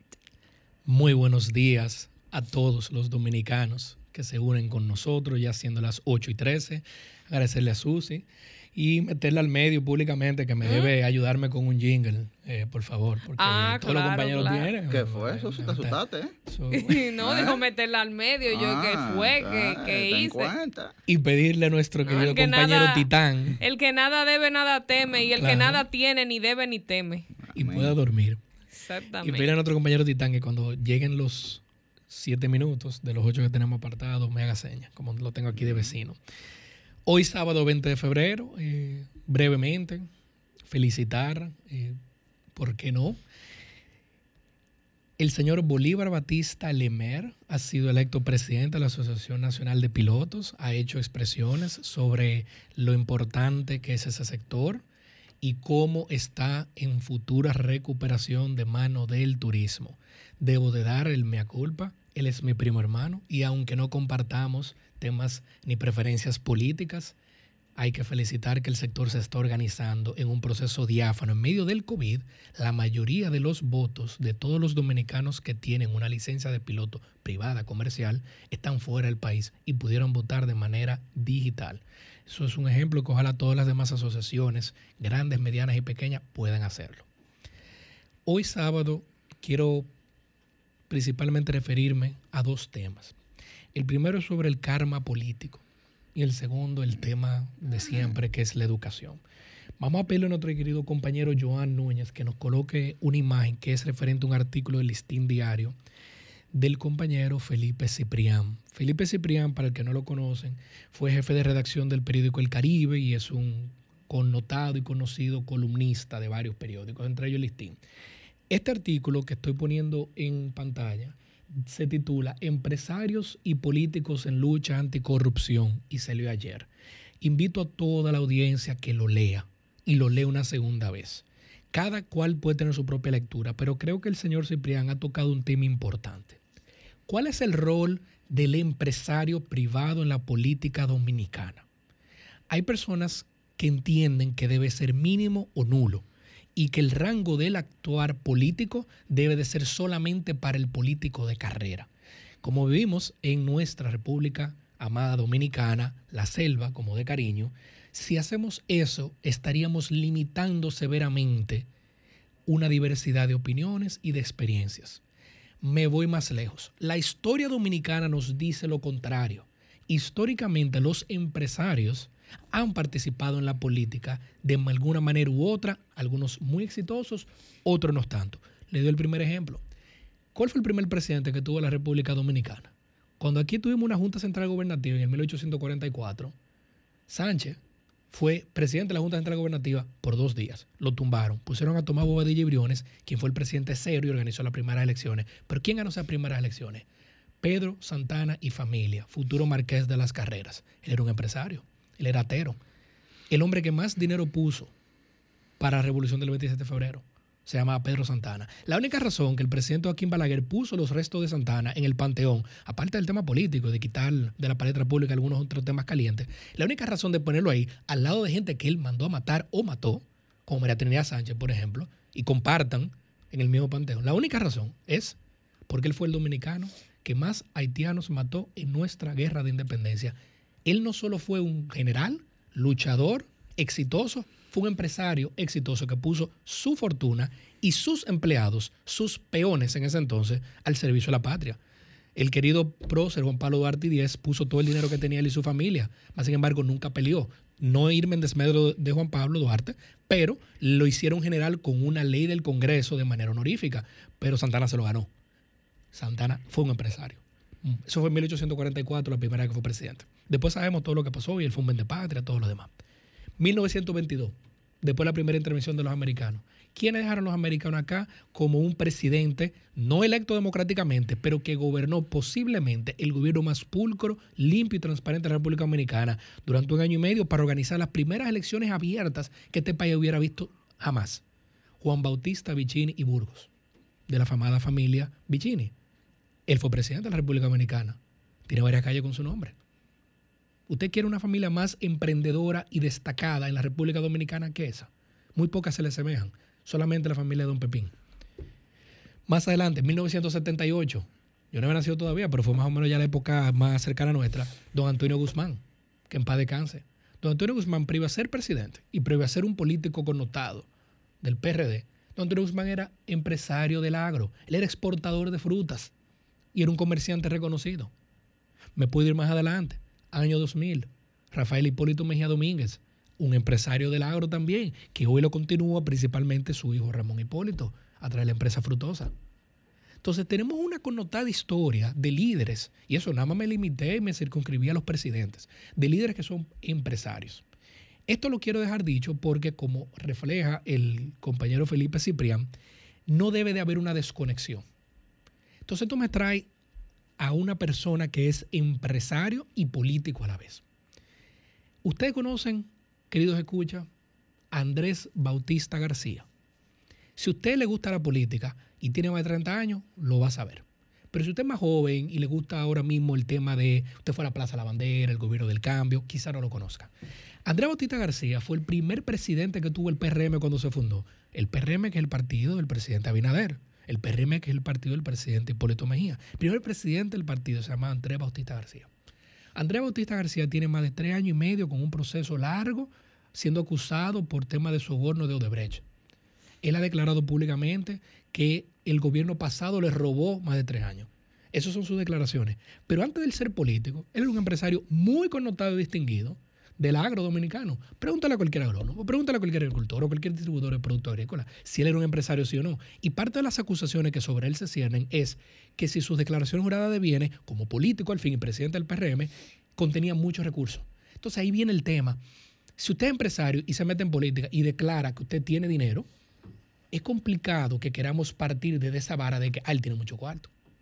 Él es político, no puede tener 50 millones de pesos, no puede tener 100 millones de pesos. Ojalá cualquiera tenerlo. Pero si usted es empresario lo tiene, la pregunta debería ser, DGI, usted puede certificar eso, por ahí no podemos ir, pero no sacrificar a alguien porque haya declarado que entra en la política con dinero. Otro ejemplo, Donald Guerrero Ortiz. Es un hombre que vino de Ocoa, es un empresario reconocido y destacado, es, americano también, al igual que yo, como dicen Dominican York, y él es un empresario reconocido en Puerto Rico. Vaya a Puerto Rico y pregunta. Si no le creen, entonces el gobierno dominicano o el Ministerio Público puede preguntarle a la IRS, que es la DGI de los Estados Unidos. Entonces pasa lo mismo que con Andrés Bautista. Lo quieren sacrificar a nivel público porque claro que tiene mucho dinero. Yo le digo la verdad, ojalá que todo el que tenga mucho, mucho, mucho dinero en el sector privado decida sacrificarse y venir al sector público. Ojalá que lo hagan todos. Y con eso vamos dando una lavada de cara también. Felipe Ciprián hace una advertencia muy importante, y esto me refiero al karma político. Si estamos viviendo acusaciones vitriólicas con un esbirro político, no con interés de indagar decididamente si hubo o no hubo malversación de fondos, esto se va a revertir. El PRM hoy día goza de popularidad y el presidente Abinader está trabajando fuerte. Lo respetamos por eso. Pero algún día no va a ser presidente. Y su equipo algún día no va a ser su equipo. Y si esto es político, algún día entonces el ministro de Hacienda, Jochi Vicente, o el ministro de la Presidencia, Lisandro Macarroya, que son de los funcionarios políticos hoy con más fortuna declarada, van a tener que hacer lo mismo y pasarán 5, 10 y 15 veces por la PEP en un futuro a explicar. La lógica es que eso no se convierte en un arma política. Ah, bueno, tú el que vino de antes, ven y pasa aquí, explico, porque usted tiene mucho dinero. Yo sí entiendo que cuando se estuvo acusando y se, estuvo llamando para la PEPCA a Kimberly y a su esposo, la ex ministra de Juventud, porque aquí incluso se comentaba, era una muchacha joven de orígenes humildes que venía a la Guaya y que declaró 110 millones de pesos, eso sí me lo pueden cuestionar. Pero que usted venga y sea empresario y declare que yo tengo 500, mil millones, ojalá que los empresarios más ricos de este país cogieran esto. Ojalá que don Manuel Corripio cogiera este país por un año. Ojalá que don Antonio allá coger este país por dos años. ¿Por qué no? Chacho. Porque no van a tener el- la necesidad de buscar dinero. No usted sabe lo que sacrificar. No, ojalá. Usted sabe lo que es sacrificar su apellido, familia y tranquilidad y privacidad. Diga, porque se va a buscar unos millones en el gobierno. El que tiene ese nivel de ingreso no necesita eso. Y bueno, con esto vamos a ir ya finalizando, cerrando el comentario con un tema de nunca acabar. Es el tema de la educación. Primero que nada, felicitar a Ángel, la Asociación Nacional de Jóvenes Empresarios, las palabras de su ejecutiva, Susana Martínez Nadal, Sol Disla, Marlin y todo el equipo han tenido una voz cantante en reuniones públicas y debates con Educa, con la Asociación de Padres, y a esto se le suma, Joan, por favor, la segunda imagen, brevemente, que quiero llamar la atención, se le suma una organización denominada Plan Internacional, googleenla, tiene Wikipedia en inglés hace varios años, no es un invento, no es una ONG chiquita. Todos están acordando en lo mismo, hay que volver a clases. La directora de Plan Internacional, tristemente, hace referencia, Virginia Saiz se llama, que ya se perdió el año escolar. Porque el Ministerio de Educación, muy triste, ha dicho que sí, que va a considerar volver a clases de alguna manera u otra, híbrida o algunos días a la semana, pero para el año escolar que sigue. ¿Usted sabe lo que significa eso? Mi esposa educadora, ella clase en séptimo curso en un colegio bilingüe, ella dio su clase. Y ella se faja todos los días de su clase. Y todos los muchachos ellos están cogiendo su clase y por lo menos se han educado a través de Zoom. Y muchas actividades síncronas y asíncronas. Pero en, en Guachupita cogieron clase. En Capotillo cogieron clase. En Domingo Sabio cogieron clase. En Gualey, Villa Juana, Villa Francisca, Villa Consuelo. No, ahí no se cogió clase. Aquí tenemos ya de por sí una diferencia generacional educativa agrandada por el manejo del año escolar. Esto va más allá de que me guste o no me guste el color del partido político.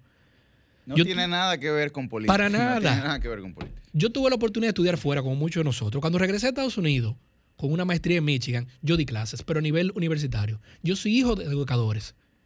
Mi padre fue profesor toda su vida. Mi madrastra es profesora toda su vida. Mis abuelos, los dos eh, paternos, educadores toda su vida en escuela pública. Ahí yo lo tengo en la sangre. A mí me molesta, me siento mal el ver que una casa que tenga una sola televisión o una sola estación de radio y tiene tres muchachos, tenía que elegir cuál de los muchachos va a recibir la instrucción. Ese tipo de decisión, señores, Virginia Saiz, una señora que viene de fuera, muy educada, muy buena gente, de la organización Plan, dice, y miren, esto es lo que me duele, me siento insultado. Dice, República Dominicana ha pasado por peores cosas. Y esa referencia, cuando aquí hemos tenido huracanes, cuando aquí vino el George, aquí en la República Dominicana se organizó, y aquí la clase se daba aunque sea bajo una matemango, aquí la clase no se pararon cuando el huracán George, en el año 98, se pararon por dos días. O sea, ¿cómo es posible que el país, cada vez que ha tenido un embate, un terremoto, un huracán, un ciclón, aquí entra el agua, entró, entró el agua por el malecón, me acuerdo, el maremoto, todo, y aquí todavía se sigue dando clases, pero entonces tenemos el virus y de repente no hay manera de, de hablar con las personas. Aquí estamos dando clases en todas las iglesias del país, las iglesias evangélicas, la iglesia católica, hasta una satánica se parece, debiera estar dándose clases. Todas las ONG del país deberían tener su puerta abierta dando clases. Todas las universidades abiertas, la UNFU, en el espacio giganteco que tiene, todas las seccionales de la UAS, dando clases, aunque sea bajo una matemango. Pero no, por las razones que fueran, a las ONG no se le ha hecho caso, a las asociaciones padres no se le ha hecho caso y a la oposición no se le ha hecho caso. Parece ser que la idea es no reconocer el fallo en la administración de la educación pública. Pueblo dominicano, haga lo que usted entienda, escriba, quéjese, pero necesitamos hacerle entender, presidente Abinader, lo están asesorando mal en el tema educativo. Se le ha ido de las manos al gobierno y ya perdimos un año escolar entero. UNICEF dice, cada año que se pierde representa 2% más de pobreza en un país como el nuestro. Joan, Jennifer, si algo podemos sacar de este problema es que la República Dominicana en su gran mayoría toma clases en escuelas públicas y la República Dominicana en su mayoría perdió el derecho universal de los niños a ser educados. Cambio y fuera. El sol de los sábados.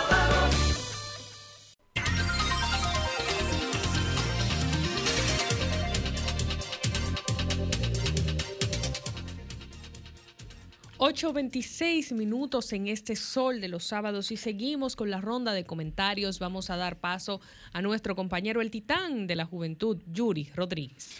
Muchísimas gracias, Susi. Muchísimas gracias, Guarocuya, Ernesto, eh, a todos los compañeros y compañeras de este espacio. El equipo más plural e influyente de la radio, el Dream Team.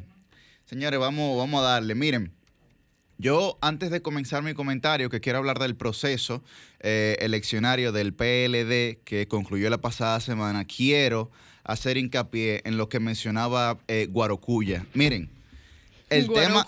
Se iba y se devolvió. Se devolvió, Yo iba al sí. baño, pero está bien. El tema educativo en la República Dominicana, nosotros lo hemos planteado en diversas ocasiones en este espacio. Y es que la brecha educacional que se está generando entre eh, los quintiles de mayor poder adquisitivo de la sociedad y de los de menos poder adquisitivo es extraordinario. Ni siquiera estamos en capacidad de imaginarnos, eh, en términos perceptivos, subjetivos, de lo que puede ocurrir en el próximo lustro en la próxima década sobre la realidad de esos niños y esas niñas que han perdido este año escolar. Yo he mencionado aquí en términos técnicos de que no se ha tenido un diagnóstico, primero, de cuál ha sido el acceso educativo, es decir, el acceso de los niños al, al- al- al material pedagógico que se ha estado impartiendo a través de los medios tradicionales, ni tampoco se ha tenido un segundo diagnóstico que es eh, la calidad pedagógica del material que se ha estado eh, otorgando o más bien enseñando, promocionando a través de los medios tradicionales. Sin esos dos primeros diagnósticos, por lo menos, no vamos a tener la capacidad en nuestro país de echar hacia adelante la educación. Yo creo, al igual que eh, los organismos internacionales, que hemos perdido este año completamente y que, y que eh, habrá que realizar un plan en términos de políticas públicas paliativas, eh, educativas, para poder entonces tratar, bueno, no sé, tal vez de soslayar en, en- en alguna medida lo que se, lo que se, ha, lo que se ha hecho. Miren, el PLD eh, tuvo su proceso, concluyó su proceso de elección al Comité Central el pasado fin de semana, ¿no? El pasado 14 de febrero, domingo 14 de febrero. Y se eligieron 300 nuevos miembros al Comité Central de ese partido, 110 a nivel eh, nacional y 190 a nivel local. Vimos que en casi en, los dos niveles la, la mayor votación la obtuvieron los jóvenes, ¿no? Juan Ariel Jiménez, Johnny Pujols, eh, Robián Balcácer, entre demás jóvenes a nivel eh, nacional y también a nivel local. Las boletas estuvieron llenas de, de jóvenes. El más joven fue Pedro Lorenzo a nivel nacional con 28 años y el más joven a nivel local fue eh, Robert Ariel Quesada en Santiago. ¿no? Entonces, miren, este proceso ha generado en algunos sectores de la sociedad y a lo interno del Partido de la Liberación Dominicana mucha crispación, ¿no? Eh, muchas reacciones que a mí me parecen inclusive eh, reacciones desmedidas, sin ningún tipo de sentido de la prudencia ni de cautela sobre todo. ¿Por qué? Porque en política cuando usted dice algo hoy, criticando de forma inclusive eh, injusta y estéril a una persona, o a un equipo, usted muy probablemente después de que la realidad política varíe en los años, usted tenga que tragarse esas palabras.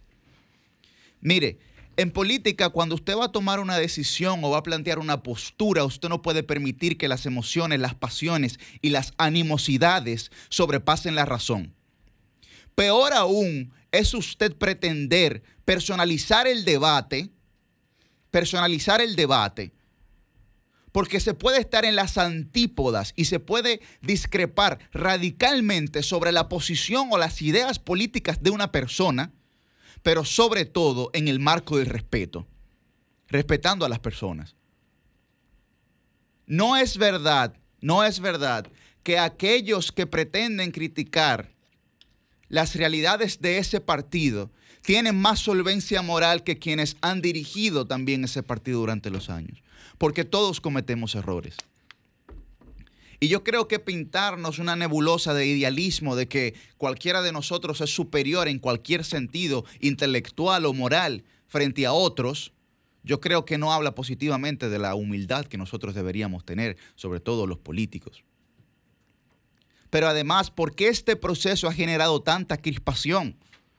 Porque es que el Partido de la Liberación Dominicana duró 17, 18 años bajo un solo esquema de una renovación o una supuesta renovación condicionada.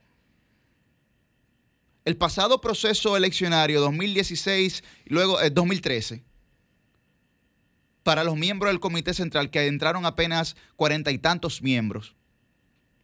Y ahí entraron muchas personas de mucha valía. Y los procesos anteriores eran así también. Procesos cerrados, condicionados. Y este es un proceso ahora de transición. Y los peledeístas tienen que entender que en los procesos de transición como estos siempre van a haber eh, eh, roces. Nada más hay que ver la realidad del PSOE en España, cuál fue con Pedro Sánchez. Después que sale Zapatero, después que sale Pérez Rubalcaba, que pierden las elecciones con Pérez Rubalcaba. Viene Pedro Sánchez. ¿Qué ocurre con Pedro Sánchez? Pedro Sánchez lo votan de su propio partido, donde él era el secretario general, lo votan de su propio partido. Vuelve a ese partido, vuelve a su partido en un proceso de diálogo, recupera la confianza de su partido y ganan la presidencia al gobierno de España. Pero eh, Zapatero perdió en el 2011. Perdieron en el 2011 el PSOE y volvieron ahora. ¿Cuánto tiempo duraron por estar peleándose, por estar matándose a lo interno de ese partido? Más de 8 o 9 años. Porque no tuvieron la capacidad a lo interno de ese partido de ponerse de acuerdo para entender cuáles eran las mejores opciones para lograr el poder. A partir de ahí, otra realidad. No, no eran nosotros los peledeístas que decían mejor arriba con presión que abajo con depresión.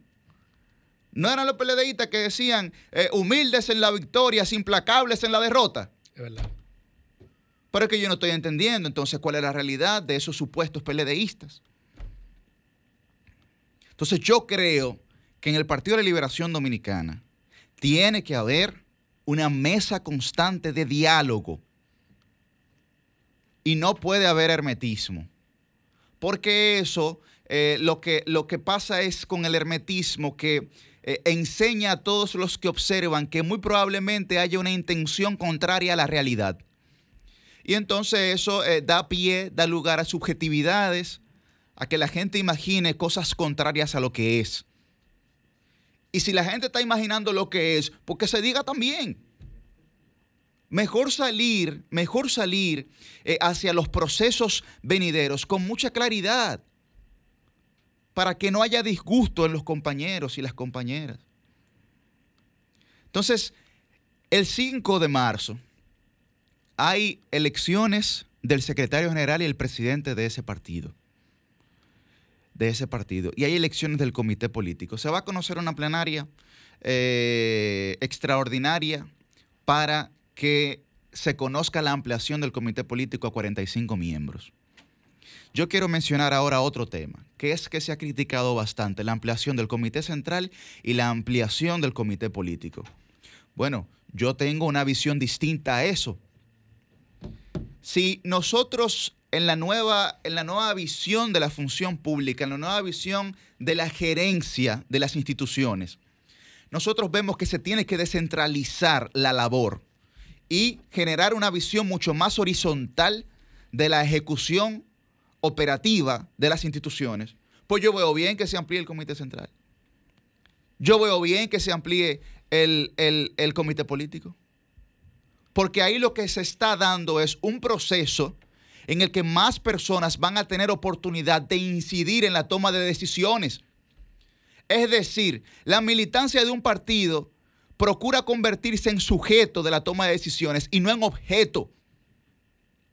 Pero también le da oportunidad a una nueva generación de que pueda acceder a esos espacios. Claro, si esa es la visión. Si esa es la visión, si la visión es otra, eh, de control, de sugestión, pues evidentemente nosotros no estaríamos de acuerdo con esa visión. pero con la visión de ampliación basado, basado en las nuevas formas de gerencia de las instituciones del siglo XXI, esa es una decisión correcta. Es una decisión correcta. Ahora, claro, también como es correcto que los actuales miembros del comité político bajen y se sometan al voto del comité central. Los 35 actuales, que se sometan al voto del comité central de evaluación. Eso es correcto también. Eso es correcto también. Nosotros no estamos de acuerdo con ese rumor de ratificación sino que también bajen, aunque se aumente a 45, que lo vemos correcto, pero que también bajen a, evaluarse frente al Comité Central. Validarse. A validarse frente al Comité Central. Ahora bien, en el proceso de elección del secretario general o la secretaria general del PLD, aunque todos los aspirantes son hombres, yo creo que ese próximo 5 de marzo, donde sea que se vaya a realizar ese encuentro, deberían proponer una especie de diálogo o debate entre los aspirantes a secretario general del PLD. ¿Por qué? Porque ahí cada aspirante tiene que decir por qué quiere ser secretario general del PLD. Y tiene que mostrar un plan de acción para los próximos tres o cuatro años. Si eso no se hace, si eso no se hace y se vota simplemente por otros conceptos y concepciones, yo creo que el PLD estaría cometiendo un error. Si no escucha en un debate cualificado a todos sus aspirantes a comité central, a, secretario general, perdón. Porque el PLD tiene que promover el debate, era lo que hacía el profesor Bosch, de ideas. Y no hay hasta ahora, solamente hay una, un aspirante a la presidencia por aclamación que el presidente Danilo Medina. En caso de que el presidente Danilo Medina decida que no o, otras personas aspiren, sería importante también que ese mismo ejercicio de diálogo se presente a los aspirantes a esa posición. Se presente a los aspirantes a esa posición. Diría lo mismo con lo del comité político, pero sé que son demasiados aspirantes al comité político. Y entonces el tiempo no daría. Pero es básico es básico. Que para que el PLD muestre una imagen de renovación, pueda, primero, en un proceso de debate de ideas, de diálogo, presentar las propuestas de los aspirantes a secretario general de esa institución frente a su comité central y que su comité central, en su íntima convicción a través del voto secreto, vote por quien entienda que es la mejor candidatura o la mejor propuesta. Finalmente, señores, con el tema de las vacunas. Es verdad que hay mucha incertidumbre. Es verdad que hay mucha incertidumbre, es verdad que no han llegado las necesarias, es verdad que nosotros tal vez no tenemos conocimiento pleno de un plan estratégico para hacer llegar, no de aplicación, porque ya el de aplicación lo presentaron, sino para hacer llegar esas vacunas. Sin embargo, tenemos que dar nuestro apoyo al, al Estado y al gobierno. Al Estado y al gobierno, porque que esto no se puede politizar, esto no es un tema político. Esto es un tema de salud y es un tema científico. Y la presión que se le ha ejercido al presidente Abinader de que por qué no se vacunó, de que, bueno, él tomará su decisión. Ahora sí yo entiendo, al igual que mis compañeros que lo comentaban, de que algunos actores de primera línea deberían vacunarse para dar el ejemplo a esta sociedad que actúa por el ejemplo. Señores, recuerden que el ejemplo arrastra. ¿Y por qué yo digo eso? Bueno, si la fase 1B ya va a comenzar, que son los médicos y doctores en general, pues entonces el ministro de Salud Pública, el director del SNS, que es el Servicio Nacional de Salud, el director del SENASA, que todos son médicos, son doctores, deberían entonces en este proceso vacunarse para comenzar a dar el ejemplo a la sociedad, porque yo entiendo que es de suma importancia.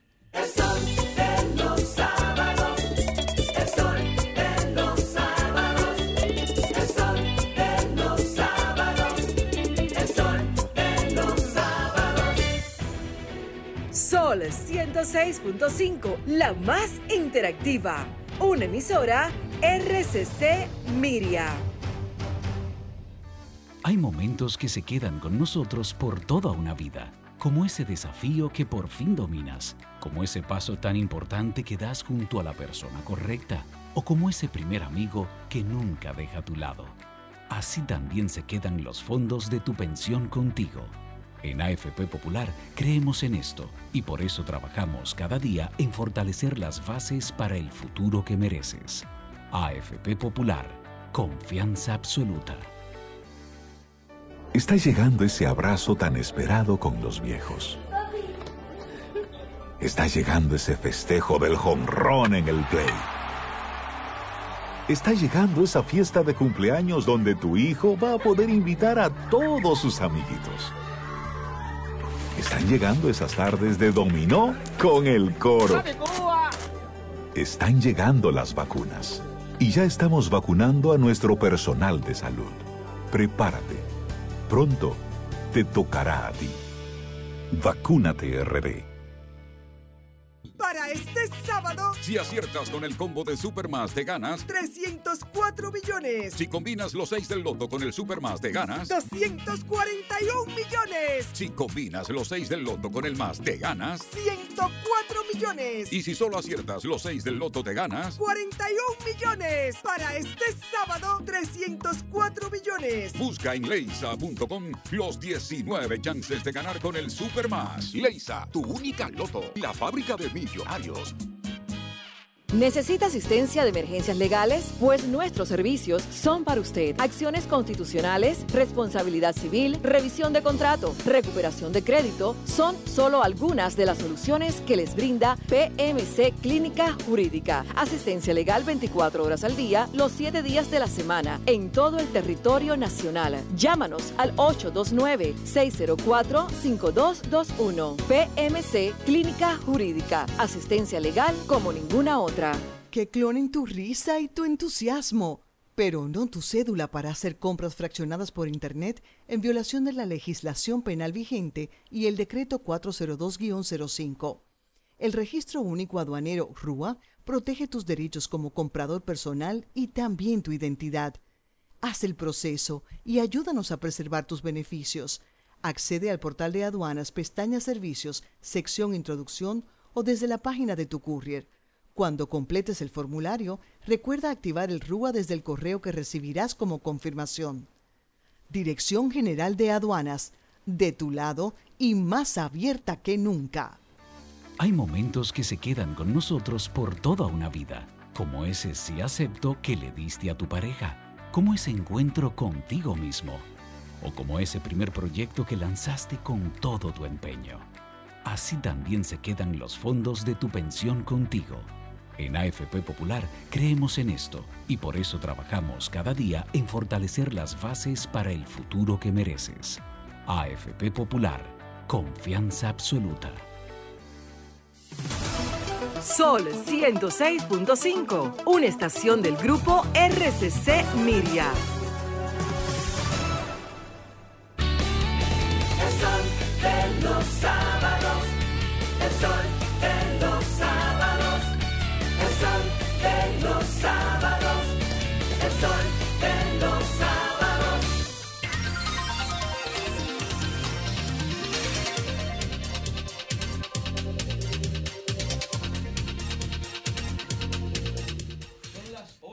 44 minutos y en el sol de los sábados es turno ya de nuestra querida amiga La Versátil. Y me gusta explicar por qué, Mm. amigos. Sí, claro, porque quizá algún oyente se ha unido hoy al sol de los sábados, nunca nos había escuchado y debe entender lo siguiente, miren.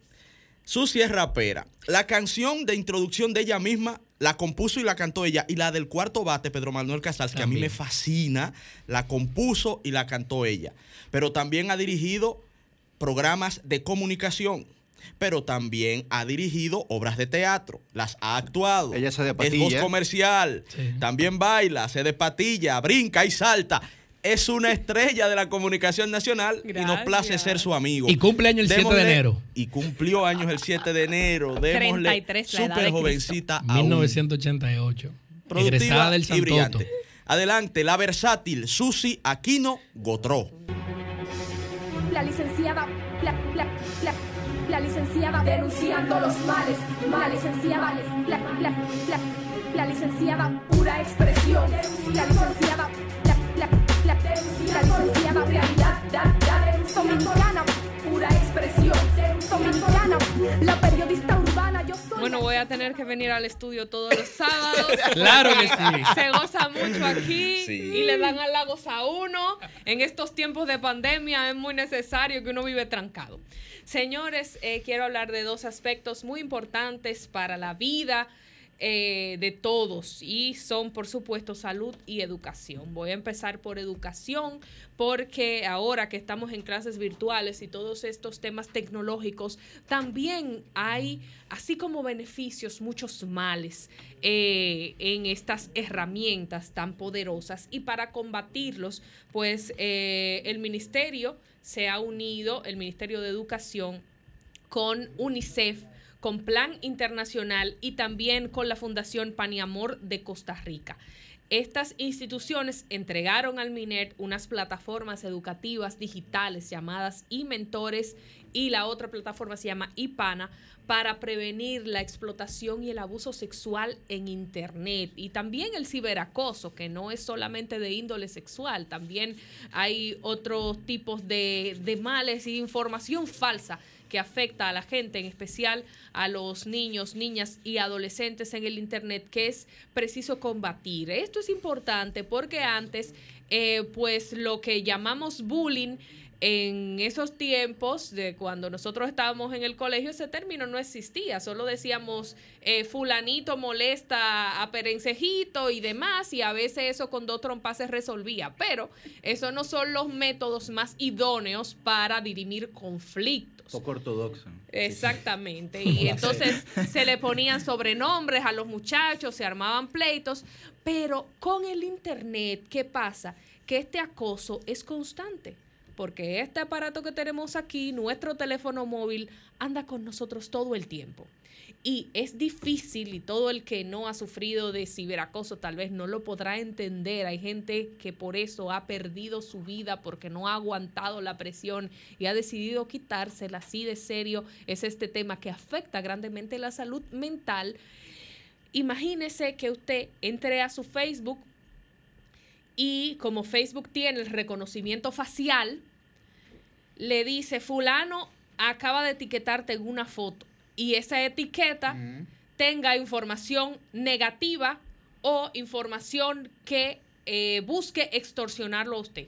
Usted entre a Twitter, usted entre a Instagram, usted entre a las diferentes redes sociales y todo el tiempo encuentre informaciones que le hacen daño a usted.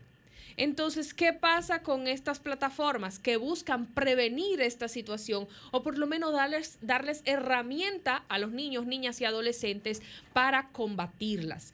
Allí en la plataforma IPANA, que es la primera, busca que los jóvenes tengan información sobre el ciberacoso, el grooming y la sextorsión, los cuales voy a explicar en un momento, y puedan identificar esta situación, prevenirlas y también conocer por las diversas herramientas cómo denunciar cuando sus derechos son violados.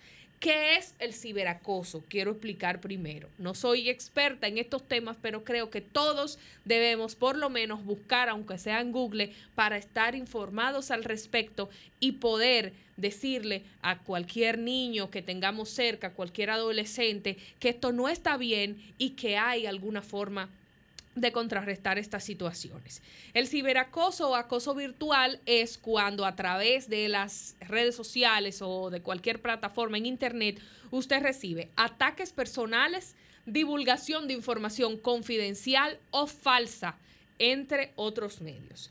El grooming es una cosa terrible que para mí debía, debería ponérsele otro nombre porque usted oye grooming y hasta suena como que a usted le arreglan o, o- o le hacen algo eh, en su cuerpo para eh, hermosearlo, si podemos usar el término, pero no. El grooming es una acción despiadada que cometen sujetos enfermos o eh, ya sea femenino o masculino, mediante el cual se hacen pasar por niños y atacan a otro niño o intentan entrar y conversar con otro niño, niña o adolescente para tener algún tipo de relación más cercana con ellos y allí entonces disminuir sus eh, inhibiciones, acosarlo y luego entonces poder pasar a una relación con estos niños.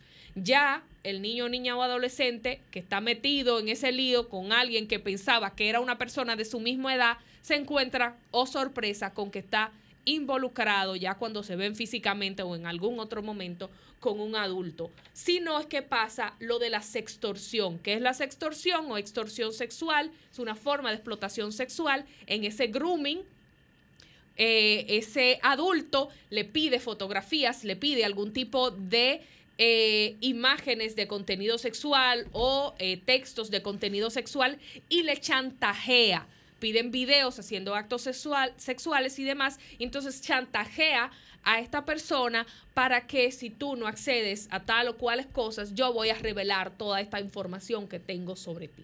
Esto es algo muy delicado con lo cual nosotros tenemos que prestar atención porque una persona menor de edad no tiene, y a veces ni una mayor de edad si no tiene la información, no tiene herramientas para defenderse de estos depredadores sexuales que ahora a través del Internet se le multiplican las opciones de cómo acceder a sus víctimas.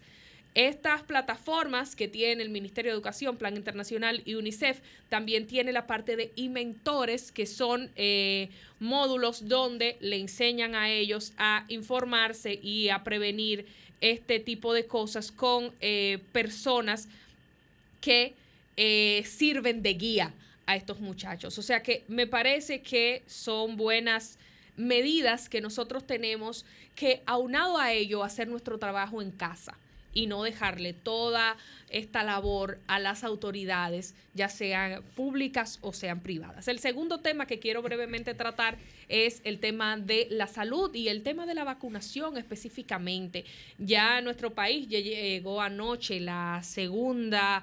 Eh, el segundo tramo de medicamentos, de vacunas específicamente de la Covishield, 30 mil dosis la fue a recibir eh, las autoridades de salud, específicamente Mario Lama, director del Servicio Nacional de Salud, y una viceministra de Salud Colectiva, Ibelicia Costa, y allí informaron que ya eh, puso una gran cantidad de dominicanos, 8.754 personas, todavía es poco para la cantidad que hay que vacunar, pero que en cuatro días ya se han recibido esta cantidad de personas las vacunas. Sobre las vacunas, lo mencionábamos al principio, era importante organizar mucho mejor la comunicación de este tema, presidencia dirigiendo esto como debe de ser eh, eh, y comandando a los demás soldados, pero preparando las imágenes, porque en esto sí eh, fallaron. Una cosa es nuestro texto, lo decíamos en esta semana en nuestras redes sociales, en los consejos que siempre publicamos a través de nuestras diversas plataformas personales. Una cosa es lo que dice nuestro texto, pero las imágenes deben estar alineadas y concatenadas porque todo comunica.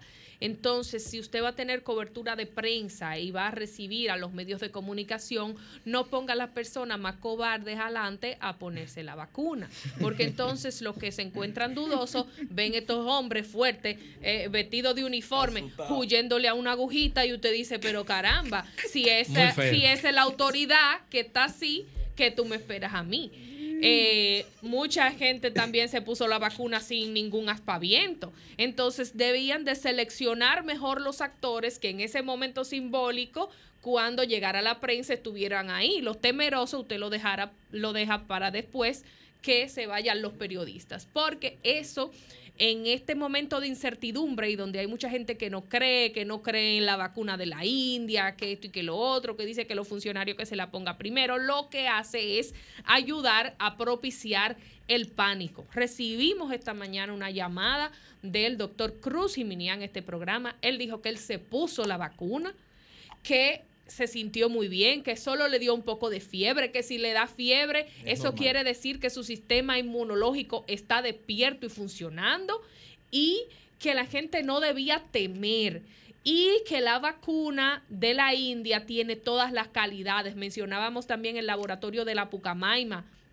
participó la vicepresidenta, quien fuera autoridad en esa universidad en la inauguración, donde la Pucamaima va a estar haciendo unas investigaciones clínicas y científicas para comprobar la eh, capacidad de las vacunas traídas a República Dominicana.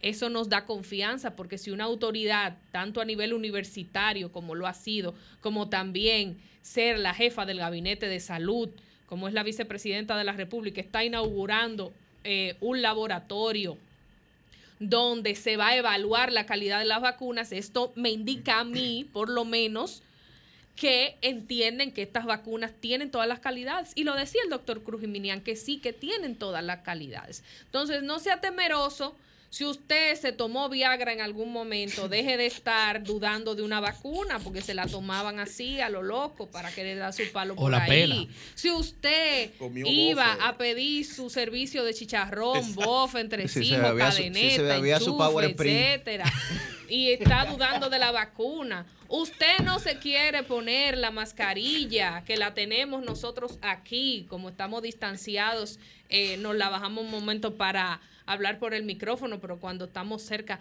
nos la ponemos. Usted no se quiere poner la mascarilla, pero entonces duda de la vacuna, está más expuesto andando sin mascarilla. Dejen el relajo y vamos a colaborar todos con el gobierno dominicano en el tema de las vacunas porque lo que estamos es buscando preservar la vida de todos y todas.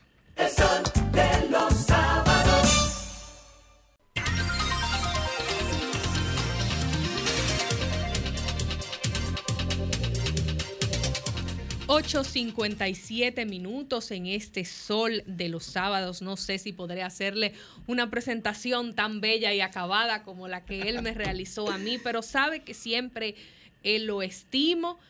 Eh, me agrada contar con su amistad, no solamente por ser una persona íntegra, por siempre llevar en alto sus valores, por su decencia, por su humildad, sino también porque es un ser humano con un cerebro privilegiado que cita eh, una gran cantidad de información, que tiene amplios conocimientos. Y para mí es un honor contar no solo con la amistad, sino de poder sentarme en los micrófonos, en esta silla, al lado de alguien como mi compañero, mi amigo y hermano Ernesto Aurelio Jiménez.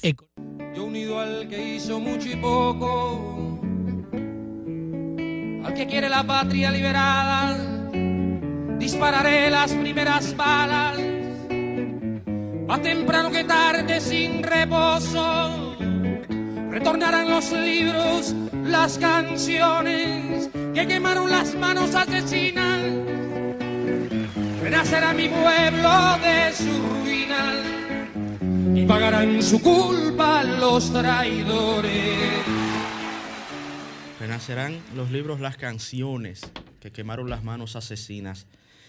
Renacerá mi pueblo de su ruina y pagarán su culpa a los traidores. Bueno, han retornado las canciones acá al sol de los sábados. Claro. Por supuesto que es una bonita costumbre que aquellos amigos y amigas que no nos han escuchado desde el inicio, vamos ya para cinco años en este espacio, en junio de este año, les informamos que es una muy bonita costumbre que empezó el primer día que nosotros comentamos en el sol de los sábados, iniciar con una canción, en este caso Pablo Milanés, yo pisaré las calles nuevamente refiriéndose a Santiago de Chile.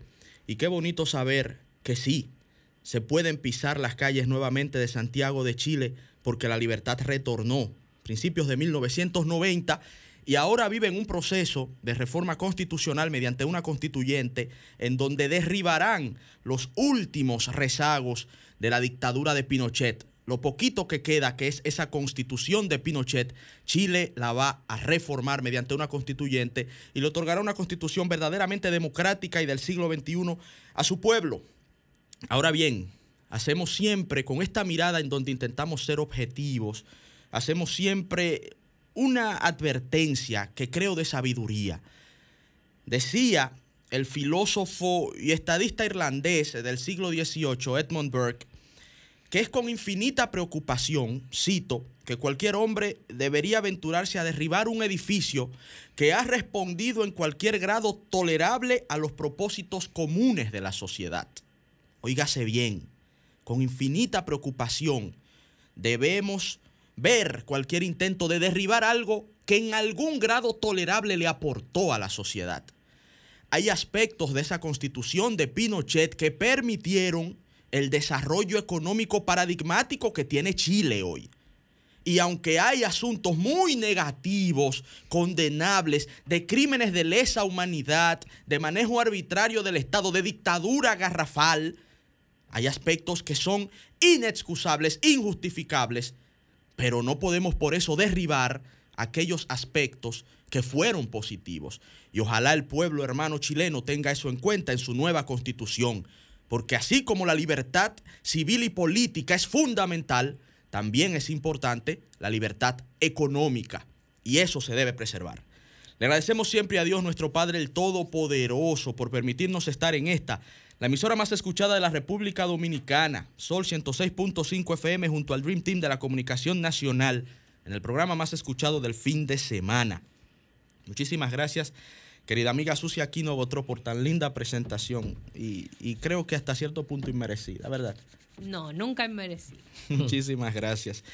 Queremos enviarle un saludo especial a queridos amigos que vimos después de cuatro años en el Centro Olímpico Juan Pablo Duarte, ahí en la Asociación de Profesores de Tenis del Centro Olímpico. Saludos a mi querido profesor Julián, que hace ya casi 20 años me recibió, ¿no? Un chico de Villajuana que llegó con una raqueta que me habían regalado, tenis eh, que no eran apropiados para el deporte, pantalones largos. Creo que fui en jean la primera vez que fui a jugar tenis al Centro Olímpico. Con una raqueta en la mano, él me recibió y me empezó a enseñar a jugar el, el deporte que más conozco, el deporte del cual más sé que es el tenis. Pero saludo especial también a Kiko, a Juanelle, saludo especial a Pichi, saludo a Elvis, eh, saludos a Luis y, y, en ellos a todos los profesores del Centro Olímpico Juan Pablo Duarte. De verdad que ha sido muy grato para mí volver a ejercer un deporte que verdaderamente amo y que es uno de esos legados de mi padre, el amor al deporte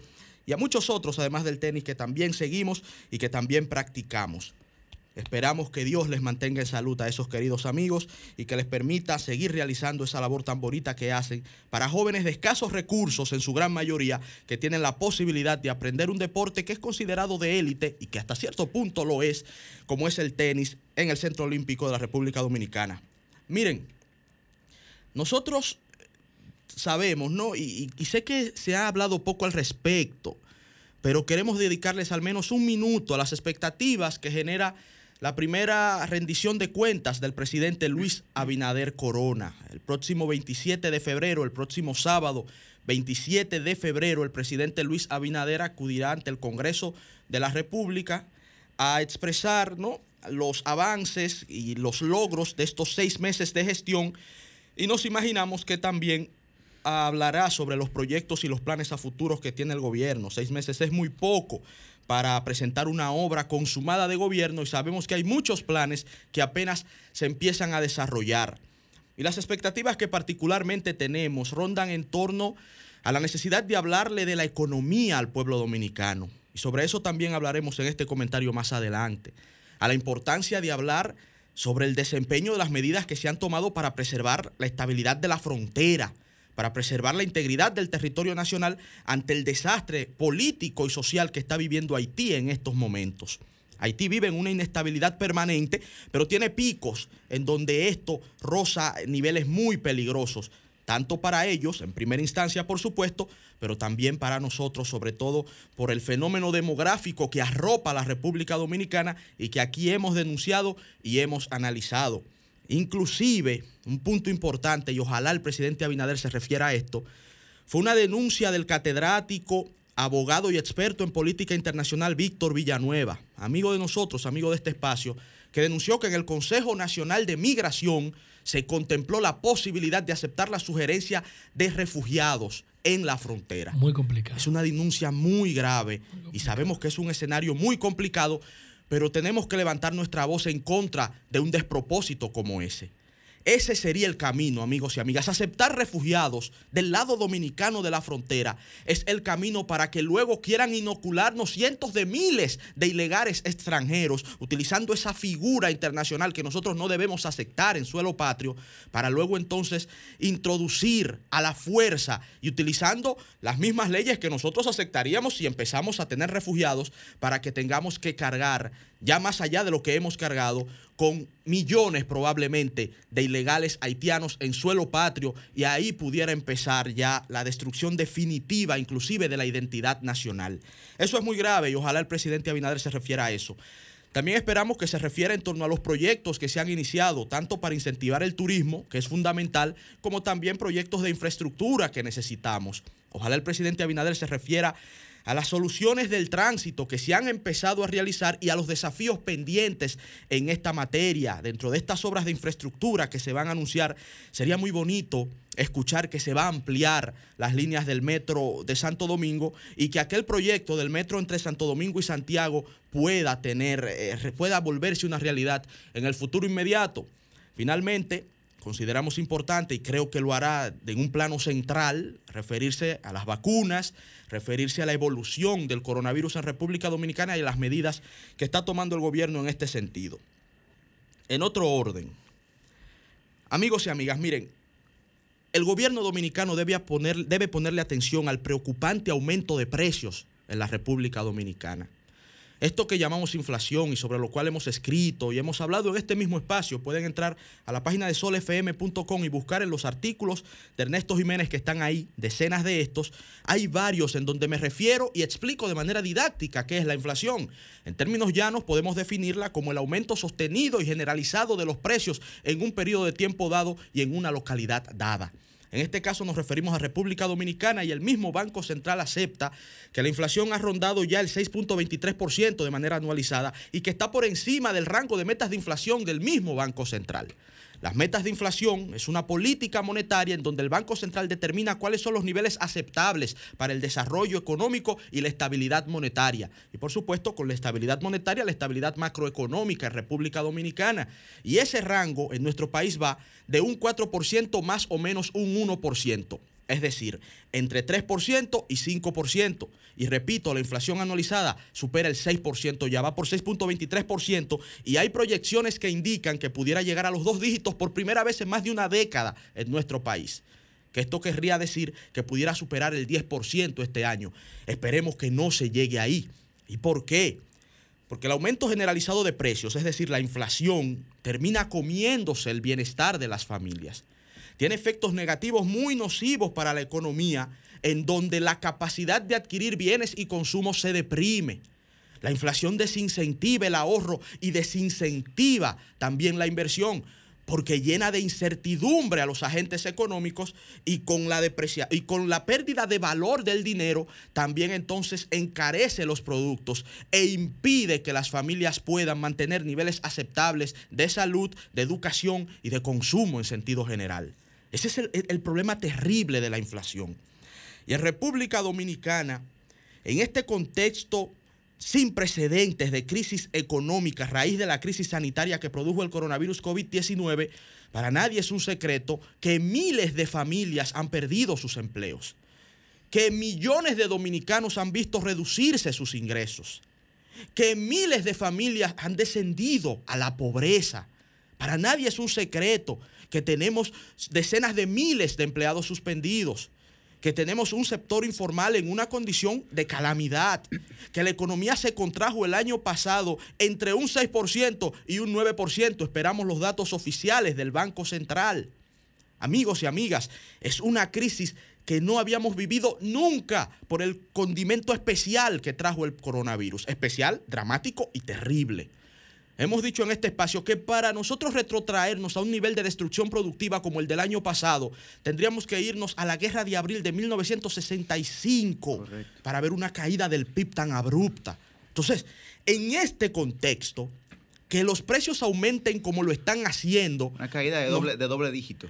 Pudiera ser así. Pudiera ser así, muy triste. Entonces, en un contexto espantoso a nivel productivo, este aumento de precios sencillamente condena a miles de familias a pasar hambre. ¿Y por qué hablo de pasar hambre? Porque resulta que productos tan sensibles e importantes como el arroz y como el pollo han subido considerablemente de precios. Hay factores internos y externos que podemos analizar. A nivel externo tenemos el aumento de los precios del petróleo, el aumento de los precios de los commodities. Commodities como la soya, que han aumentado en los últimos seis meses un 110% y es un insumo esencial para la producción de pollo. Es verdad que eso incide en el aumento de los precios. Y aumento de precios como por ejemplo el transporte en República Dominicana, que nosotros lo hemos dicho acá. Porque somos un tipo del pueblo, salimos del pueblo. Usted me puede encontrar ahí en Cuesta Centro del Libro cualquier día de la semana saliendo con un libro, estoy hablando de la Lincoln con 27, cruzando la calle tomando un carro público. Y ese carro público antes me costaba 25 pesos, el derecho, ahora me cuesta 35. Y así le cuesta a cientos de miles de dominicanos que cada mañana tienen que salir a trabajar pagando precios mayores de transporte, pero recibiendo el mismo salario. Pagando precios mayores del pollo, pero recibiendo el mismo salario pagando precios mayores del plátano, pero recibiendo el mismo salario, precios mayores del arroz, que no lo entendemos, pero recibiendo el mismo salario. El ministro de Agricultura dice que él desautoriza ese aumento de precios. Pero ¿y desde cuándo la inflación se controla con un decreto? Y cuando se ha intentado este Ni tipo pudo. de no, ni Balaguer pudo, ni lo ha podido nadie. Y cuando se han intentado este tipo de políticas públicas de control de precios con decretazos y autoritarazos, que se, el desastre es lo que se ha venido en la vida de los pueblos. Porque los precios funcionan como un mensajero.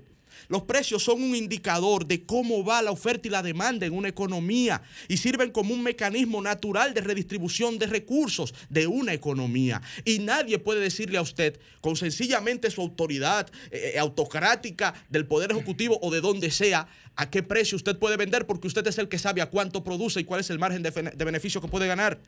Yo les doy un ejemplo sencillo. Imagínese que usted produce limón y viene el presidente y le dice, usted lo vende a 10 pesos el limón, pero ha subido todo y usted se ve en la necesidad para no quebrar de en vez de vender a 10 pesos el limón, venderlo a 15 pesos, pero viene el presidente y le dice, no, véndalo a 10.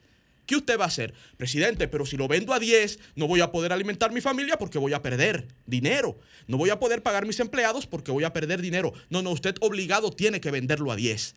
Les digo qué ha pasado en los países en donde se hace eso, que quiebran las empresas, que se pierden los empleos y que la escasez que impulsa la subida de precios aumenta aún más y los precios suben todavía aún mayor y se exacerba la inflación cuando supuestamente se quiso controlar. Eso hay que entenderlo. La inflación hasta cierto punto, no, la inflación no, los precios, hasta cierto punto funcionan como el dolor en el cuerpo.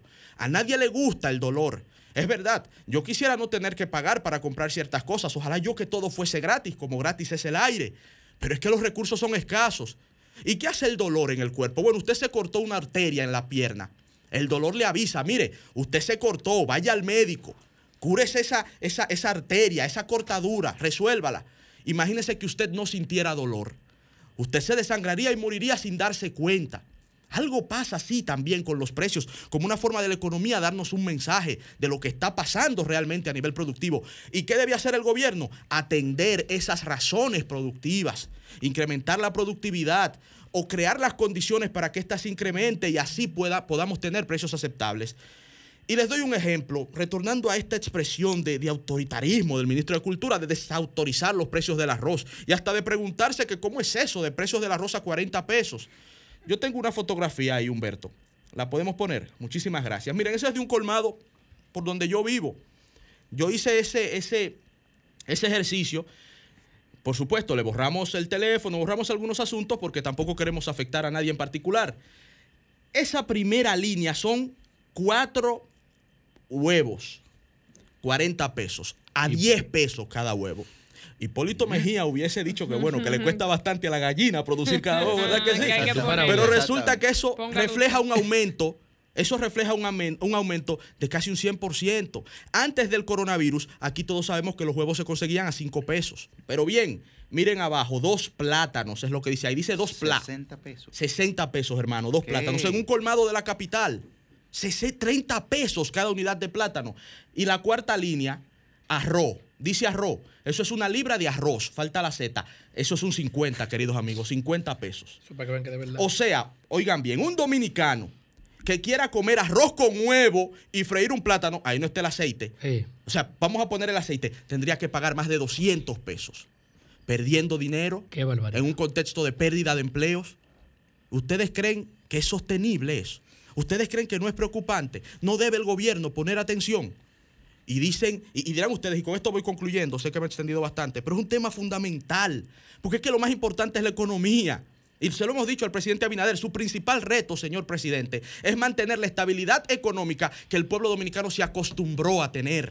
Y, y estamos tan acostumbrados a la estabilidad ya que somos muy aversos a la inflación y al aumento de los precios y reaccionamos de manera inclusive, eh, eh, de manera eh, terrible ante aumentos y, hasta cierto punto irracional, Yuri, ante aumentos que en naciones como Argentina serían un día de campo. Sería lo deseable. Naciones que están acostumbradas a inflaciones de dos dígitos, nosotros no estamos acostumbrados. Y ese tipo de niveles de precios que estamos teniendo en los últimos meses condena la pobreza a miles de dominicanos y el gobierno debe atender eso. Como le decía Bill Clinton, y con esto concluyo, en aquella campaña electoral a George Bush, principio de los noventas, it's the economy, stupid. Amigos del gobierno, es la economía, es la economía, amigos del gobierno. Sol 106.5, la más interactiva. Una emisora RCC Miria. Está llegando ese abrazo tan esperado con los viejos. Está llegando ese festejo del jonrón en el play. Está llegando esa fiesta de cumpleaños donde tu hijo va a poder invitar a todos sus amiguitos. Están llegando esas tardes de dominó con el coro. Están llegando las vacunas. Y ya estamos vacunando a nuestro personal de salud. Prepárate. Pronto te tocará a ti. Vacúnate RD. Hay momentos que se quedan con nosotros por toda una vida, como ese desafío que por fin dominas, como ese paso tan importante que das junto a la persona correcta o como ese primer amigo que nunca deja tu lado. Así también se quedan los fondos de tu pensión contigo. En AFP Popular creemos en esto y por eso trabajamos cada día en fortalecer las bases para el futuro que mereces. AFP Popular, confianza absoluta para este sábado. Si aciertas con el combo de Supermas, de ganas 304 millones. Si combinas los 6 del loto con el Supermas, de ganas 241 millones. Si combinas los 6 del loto con el más, de ganas 104 millones. Y si solo aciertas los 6 del loto, de ganas 41 millones. Para este sábado, 304 millones. Busca en leisa.com los 19 chances de ganar con el Supermas. Leisa, tu única loto. La fábrica de mí Muchas gracias. Este lunes 22 de febrero, quédate en casa, disfrutando y reviviendo los mejores momentos del Jet Set. En una transmisión que no te puedes perder con Héctor Acosta, el Torito.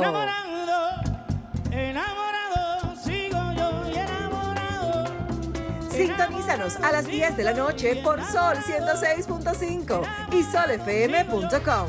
A las 11 de la noche por Telefuturo, Canal 23. Y a las 12 de la medianoche por Teleuniverso, Canal 29. Este lunes 22 de febrero, Héctor Acosta. Quédate en casa con lo mejor del Jet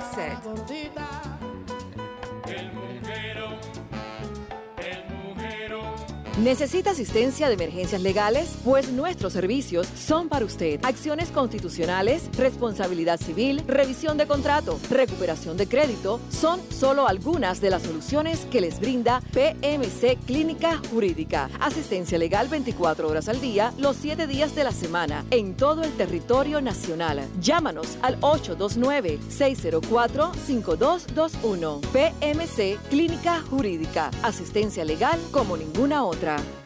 Hay momentos que se quedan con nosotros por toda una vida, como ese sí acepto que le diste a tu pareja, como ese encuentro contigo mismo, o como ese primer proyecto que lanzaste con todo tu empeño. Así también se quedan los fondos de tu pensión contigo. En AFP Popular creemos en esto y por eso trabajamos cada día en fortalecer las bases para el futuro que mereces.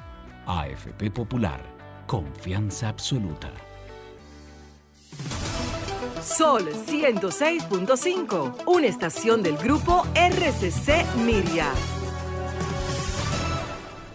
El sol de los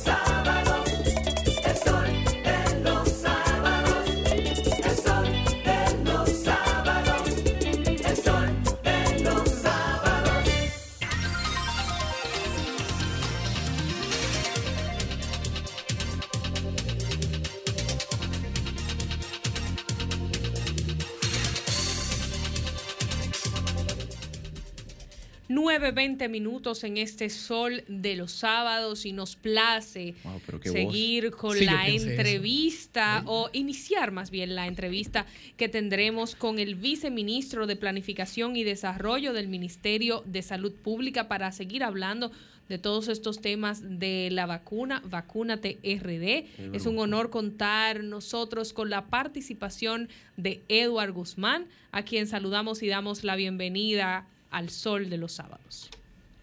Buen día, Susi. Buen día, Yuri, Ernesto, Procuya. Un saludo especial a todos los oyentes del Sol de los Sábados. Un placer.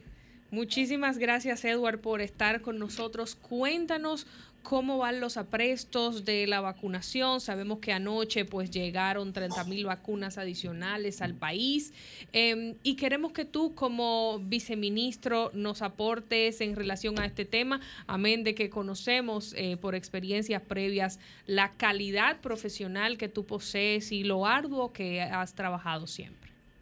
Muchas gracias, Susi. Te mando un saludo. Eh, miren, ya efectivamente en la noche de ayer llegaron 30.000 dosis más de Covishield. Eh, esto fue una donación del, gobierno de la India. Previamente habían llegado las primeras 20.000 dosis eh, de 110.000 eh, que contratamos también a, través de Covishield, que es a través del Instituto del Suero, que es la misma vacuna de AstraZeneca, pero fabricada en la India. Al día de hoy ya tenemos casi cerca de 9.000 personal de salud de primera línea vacunado alrededor de 145 centros de salud en todo el territorio nacional. Es bueno mencionar que, que la elección de el target de esta primera fase, de esta fase 1A, son aproximadamente 13 mil eh, personas, incluido obviamente todas las personas de primera línea de todos los centros, que quienes fueron los centros que enviaron el listado y eligieron el personal de cada uno de ellos. Una pregunta adicional sobre eso que mencionas por fase, Eduardo, y de antemano, eh, felicitarte. Es bueno contar con jóvenes, sin importar el partido o color preferido, con jóvenes profesionales educados que estén sirviendo a la patria. O sea, síguese, eso está bien. Pregunta, y no lo tomo esa mal, es algo que hemos estado hablando de temprano acá, la necesidad que podemos decir, eh, de este programa completamente entiende, de que el gobierno quizás para ayudar a disipar las dudas de si la vacuna es buena, que mira que es de la India, que no me gusta, que a lo mejor puedo dar un ejemplo y figuras importantes del gobierno puedan recibir una vacunación. La fase que sigue, la A2, creo que es. 1B. 1, b eh, gracias, Yuri, por la corrección. Según nos explicó el doctor Cruz Jiménez acá en vivo más temprano, incluye a todos los médicos del país. ¿Pudiéramos esperar en breve, en una semana, ver al doctor Mario Lama, al doctor Plutarco Arias, recibir una vacuna en televisión? Bueno, eh, de que entran todos en el, bueno, me incluyo también, entramos todos en, la categoría 1B como personal de salud en sentido eh, general, sí, obviamente que, estaremos recibiendo eh, nuestra dosis. Bueno, ya que sea en, televisión o no, eso ya es una decisión de, de, ello y que se estará eh, evaluando, pero sí, obviamente nosotros somos eh, como parte del personal de salud. En la siguiente fase estamos incluidos. Edward, eh, Yuri Estelado, una pregunta. Primero que si pudieras aclarar un poco más a fondo la procedencia de las vacunas actuales, porque como se ha mencionado aquí desde temprano, la gente por pensar que es de la India, pues le genera muchas dudas, ¿no? Y entiende que tal vez una vacuna de menor calidad o con menos efectividad o que por simplemente fabricarse en la India, pues no es lo que, no es, lo que se tiene, ¿no? De que, ah, no, es la inglesa o, de que se confía más en los europeos. Y eh, la segunda pregunta sería, ¿qué planificación se tiene o si existe alguna planificación de llegadas de nuevas vacunas, sean de la India o sean de cualquiera de las otras? Vi que se estaban tratando de comprar Sputnik, no sé si eso eh, se sigue haciendo, pero bueno, ¿qué plan se tiene? Sí, primero con, con el tema de, de, la vacuna de la India, específicamente el Instituto del Suero. El Instituto del Suero es una institución que, que realiza miles de millones de vacunas al año, no solamente vacunas de COVID. Eso es muy importante eh, eh, mencionarlo. Y en este caso es la misma AstraZeneca, que AstraZeneca en vez de fabricarla en, en, en Europa, bueno, también tiene en el Instituto del Suero eh, su lugar de fabricación y es la misma, como quien dice, vamos a decir, patente que, la que se realiza en, Europa. Y con relación a, si eh, serán, eh, seguiremos recibiendo vacunas, sí se espera que, que pronto eh, empecemos a recibir la, vacuna. sabemos que, tenemos contratado a través de 10 millones a través de AstraZeneca directamente, que, tenemos una programación de, que si se siguen y se cumple, que lleguen a partir de, finales de marzo. También tenemos, como lo anunció el, presidente, las 768 mil eh, dosis de, Sinovac, que se espera que también pronto estén llegando y que, tenemos, que terminemos de recibir las 90 mil dosis de las 110 mil que recibimos de, de Covishield. Aparte de eso, tenemos el, la compraventa con Pfizer, que también según el calendario esperamos recibirla eh, a partir de abril. Y seguimos negociaciones, como mencionó el, ministro administrativo Ignacio Paliza, con Sputnik, Johnson Johnson.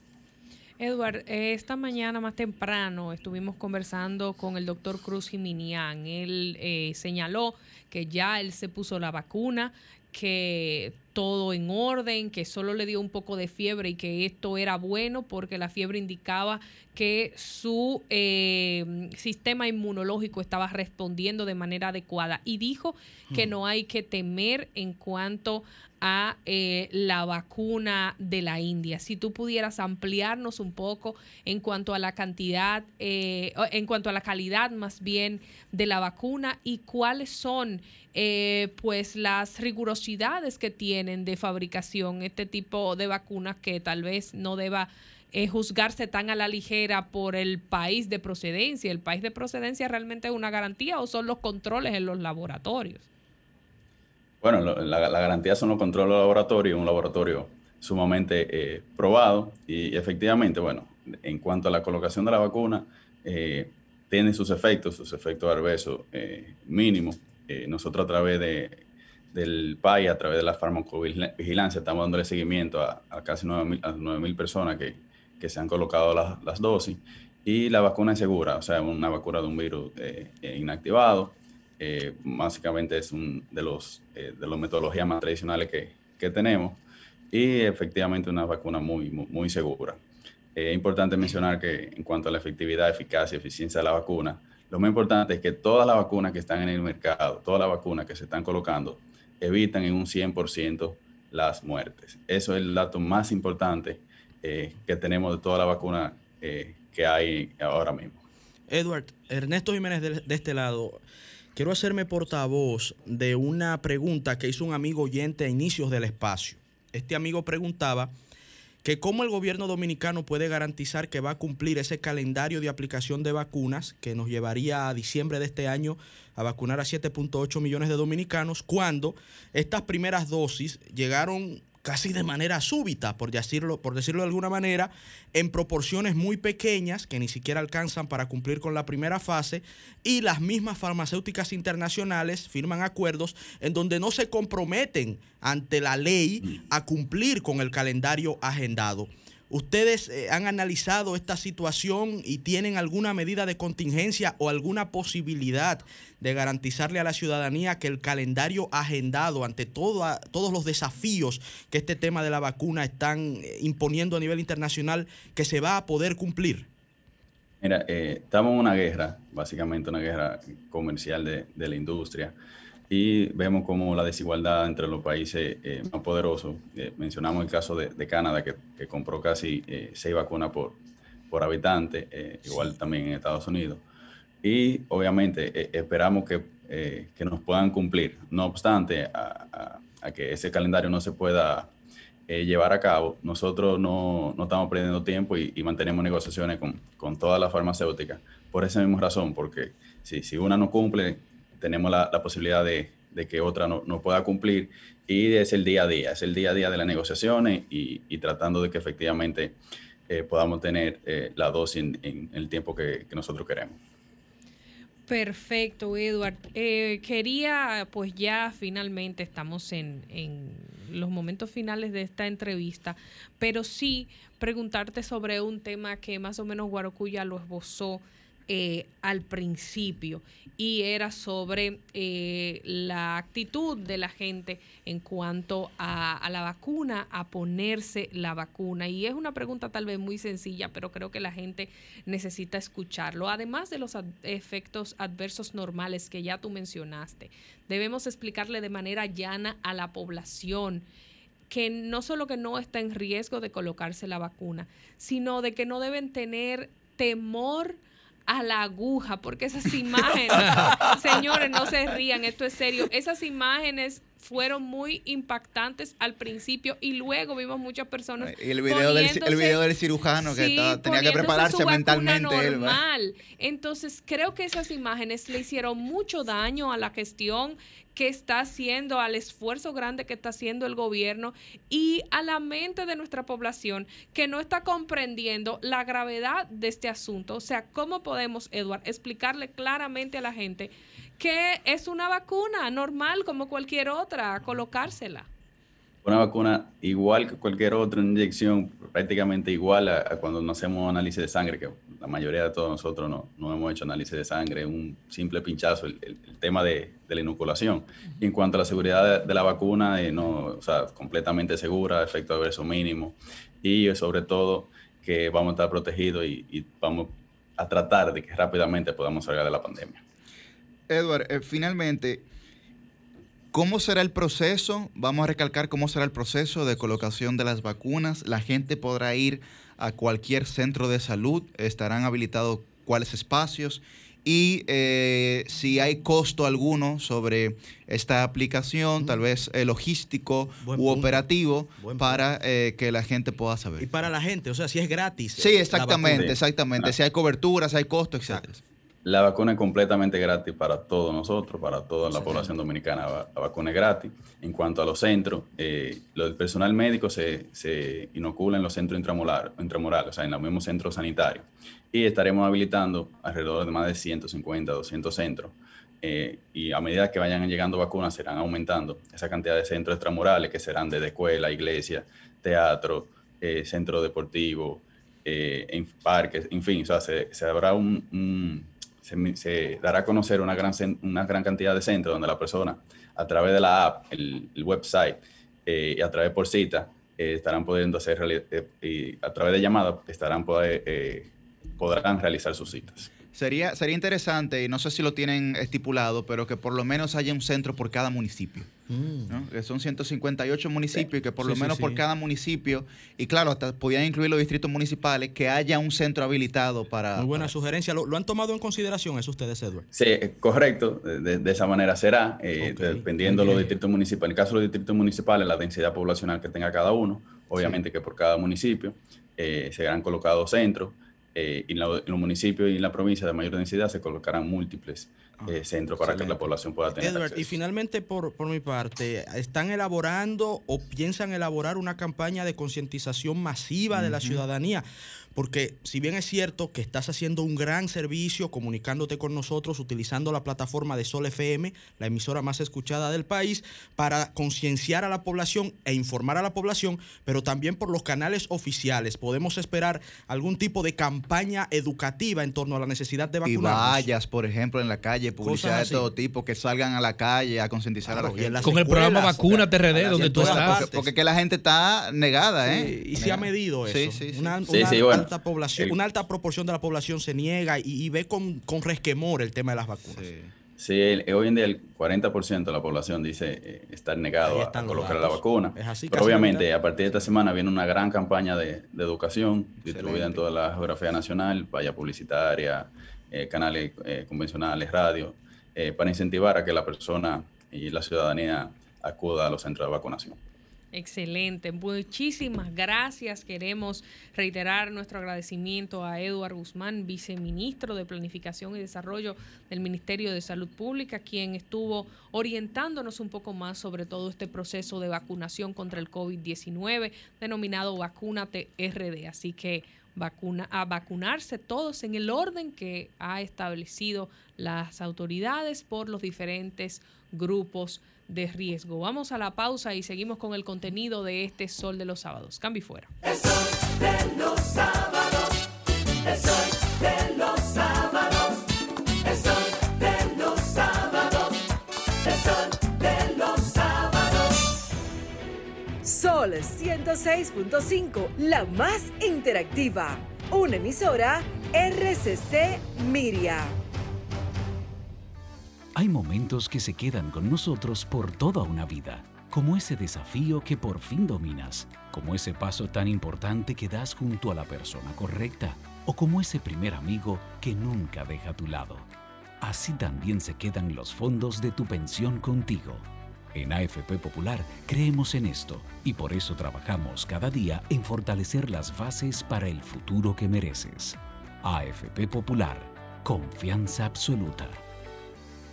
Para este sábado, Si aciertas con el combo de Supermas de ganas, 304 millones. si combinas los 6 del loto con el Supermas de ganas, 241 millones. si combinas los 6 del loto con el más de ganas, 104 millones. y si solo aciertas los 6 del loto de ganas, 41 millones. Para este sábado, 304 millones. busca en leisa.com los 19 chances de ganar con el Supermas. Leisa, tu única loto, la fábrica de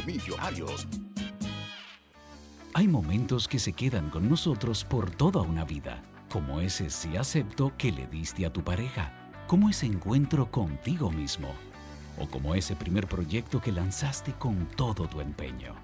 Así también se quedan los fondos de tu pensión contigo. En AFP Popular creemos en esto y por eso trabajamos cada día en fortalecer las bases para el futuro que mereces. AFP Popular, confianza absoluta.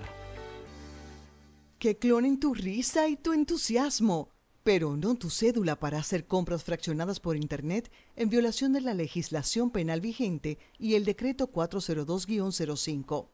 El registro único aduanero RUA protege tus derechos como comprador personal y también tu identidad. Haz el proceso y ayúdanos a preservar tus beneficios. Accede al portal de aduanas, pestaña Servicios, sección Introducción o desde la página de tu courier. Cuando completes el formulario, recuerda activar el RUA desde el correo que recibirás como confirmación. Dirección General de Aduanas, de tu lado y más abierta que nunca. Hay momentos que se quedan con nosotros por toda una vida, como ese desafío que por fin dominas, como ese paso tan importante que das junto a la persona correcta, o como ese primer amigo que nunca deja tu lado. Así también se quedan los fondos de tu pensión contigo. En AFP Popular creemos en esto y por eso trabajamos cada día en fortalecer las bases para el futuro que mereces. AFP Popular, confianza absoluta. Sol 106.5, una estación del grupo RCC Miria.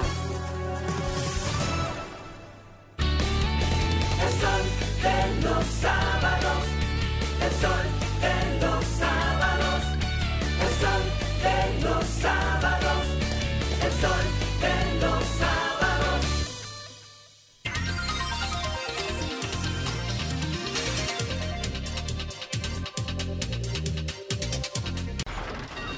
Comunícate 809-540-1065. 1-809-200-1065 desde el interior sin cargos. 1-833-610-1065 desde los Estados Unidos. Sol 106.5, la más interactiva.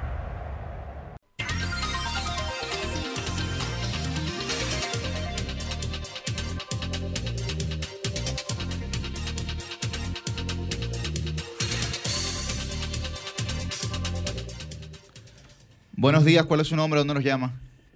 Mi nombre es Dionisio Mato, de Vivienda. Adelante, Dionisio. de People. Buenos días, buenos días. Buen día, hermano, adelante.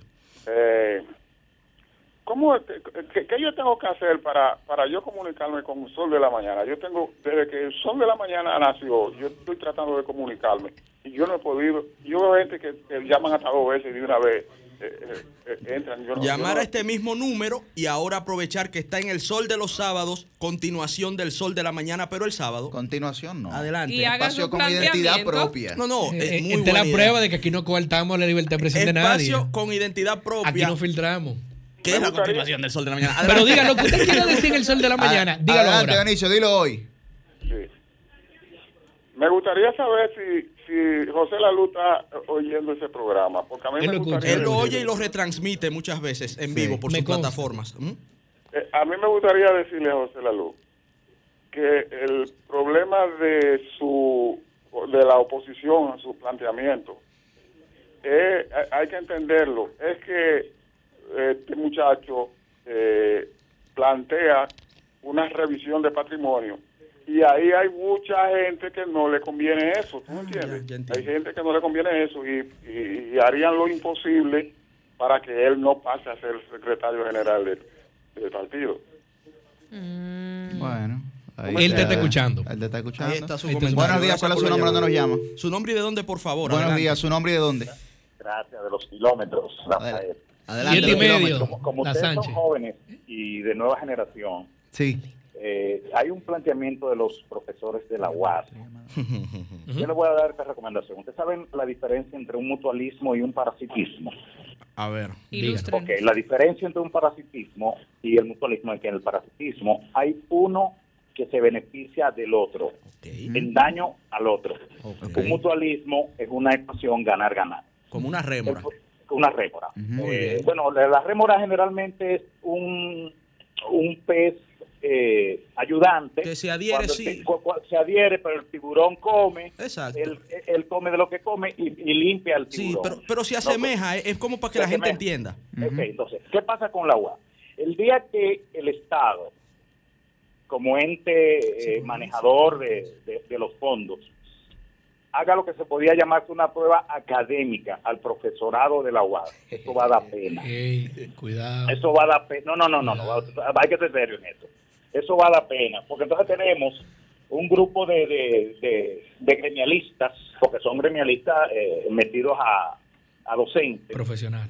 profesionales. No, muchas veces a ti te da, te da cosas. Tú tienes un tipo que duró 15 años estudiando, cuando en 15 años tú debiste hacer mínimo 3 o 4 maestrías, que todavía están en, eh, con su matrícula. Yo fui eh, alumno de la UAS y después que me salí porque vi como que, el- como que mi norte no era ese porque perdía más tiempo. Es la universidad más barata en el pago de, de la matrícula, pero es la más Sí. cara en el tiempo que tú inviertes como estudiante. Bueno. Ahí se O sea, ¿qué seca cualquiera. Sí, El día que te- el- el, eh, nos aboquemos, nosotros los jóvenes, hacemos una revisión. ¿Qué aporta la UAS versus INTEC, UNIBE, APEC y esas tres que están ranqueadas, y la UCAMAIMA, versus la UAS? Antes era un orgullo tener un título de la UAS, en los años 60, 67. Pero después tuve tuve gente, tuve profesores todavía con fichita de esa, eh, 6 por 6 por 4, dando clases en la era eh, digital. Yo creo que, yo creo que la UAS necesita, hay necesita profesores, hay profesores ahí que le tienen miedo a un teclado. Sí, Sí. sí, sí, hay sí. profesores Es- que le tienen complicado. miedo a dar clases por video porque se van embotellados Claro. con, con 10 o 12 fichitas y eso. Ah, Bueno, nada ya, más ya está día. hecho su planteamiento. Gracias, Eh, hermano. sí, por- gra- por- por gracias a los kilómetros. Por que- motivos de tiempo. Sí. Si Vamos a somos- una última llamada y vamos con la entrevista. Sí. Muy buena Eh, adelante, ¿cuál es su nombre? ¿Dónde nos llama? Sí, buen día. Buen Eh, día. habla Jo- Joaquín Marmoleros. Ánimo, ánimo, ánimo. Vengo desde Massachusetts, aunque estoy hoy en Filadelfia. Ok, bien. Adelante, Joaquín. Ah, sí, fíjense. eh, con relación a una frase que decía, me parece que Guarocuya, que mencionaba una frase del PLD que usaban los PLDistas. Eh, quiero Fui que yo, fui- fue Yuri, fue Yuri. Fue Yuri, fue Yuri. Oh, Yuri, Yuri. Estamos con la anuencia del con la anuencia del eh, quiero manifestarle que estoy en total desacuerdo que no es una frase PLDista Ok. porque ese esa frase de por sí es funesta primero eh, eso es- eh, tiene un parentesco con esta triste y célebre frase de el fin justifica los medios eso de que de que de que mejor arriba con presión que Ah, con depresión claro. es una, posición perversa. Muy perversa. Eh, con relación a Digo, mi perspectiva no fue esa, pero sí entiendo su. no no entiendo no su- yo entiendo yo entiendo No, pero o sea, él, corrige, es- la frase no es de origen peledeísta. Ah, Él muy bien, él claro, claro, corrige. claro, sí, sí. eso lo dijo alguien que no voy a mencionar su nombre Ok, Pero mira, a mí me gustaría saber quién lo dijo. Sí, dígalo, Joaquín, hombre, dígalo. bueno lo dijo un comunicador que está en el show del mediodía Ah. Ok. Que está actualmente en el show del mediodía. Sí, sí, que se hizo una, una variante. No, no, está bien, Joaquín, no, no me problema. Está bien, está bien. Sigue, sigue, Joaquín, está bien, está bien. Sigue, sigue, está bien. Eh, eh, en otro orden, quería decir, Sí. eh, por ejemplo, yo milité el pa- Partido de la Liberación Dominicana durante toda mi vida. Ok. Eh, y hoy no estoy dentro, aunque todavía sigo en nómina, en, en la, no, perdón, en nómina, no en, ¿Cómo no? En el, en el padrón, el padrón. Joaquín, Joaquín. No es lo mismo estar en nómina que estar en el padrón. Joaquín. Todos quieren estar en nómina. ya no queda nadie en nómina. Eh, en el Partido de la Liberación Dominicana, si algo caracterizaba a Juan Bosch era porque eh, tanto en temas históricos, él iba al origen, el porqué de cada cosa. Así Y es. algo que se ha ido perdiendo. Así es. Se ha ido perdiendo. Usaba eh, la educación como fa- base fundamental, donde las decisiones se tomaban eh, de manera abierta. Y la disciplina se tomaba como ejemplo las iglesias y los eh, eh, grupos castrenses. Ahora, en la política hay algo que es fatal. Jo- Joaquín, ta- estamos con el tiempo encima. Sí, sí, en política se necesitan líderes, no jefes. Así Excelente. es. Muchísimas Así es. gracias. Gracias, Muy buena gracias, participación. Joaquín. Le invitamos a que nos llame el próximo sábado, Joaquín. Gracias de verdad. Vamos ahora a dar paso a nuestro invitado que nos va a conversar de cosas muy interesantes. Él es Alfredo Hernández, experto en aero- aeronáutica civil, hay que articular bien para decirlo, y es fundador de la primera escuela de azafatas en República Dominicana. Y vamos a conversar con él sobre las políticas aerocomerciales en el país. Bienvenido, Bienvenido, Alfredo. Alfredo, a este sol de los sábados. Bienvenido. Muchísimas gracias por darme la bienvenida a bordo de su programa en este sábado y a sus oyentes. Muy buenos. Alfredo, ¿cuáles son esas nuevas políticas aerocomerciales que necesitamos saber acá en República Dominicana? Y más en tiempo de pandemia. Sí.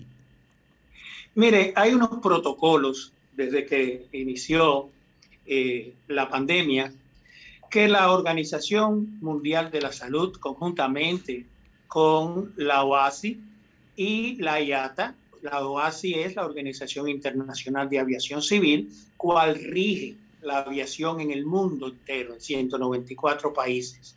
Y déjeme aprovechar, porque el día 23 son las elecciones en la OASI y un dominicano, el, el licenciado Melvis Citrón, que es el director regional de la OASI, ah, está corriendo para la Secretaría General. Qué Y desde bien. aquí queremos augurar éxitos a ese dominicano Excelente. de la aviación mundial y esperamos orgullosamente que salga elegido.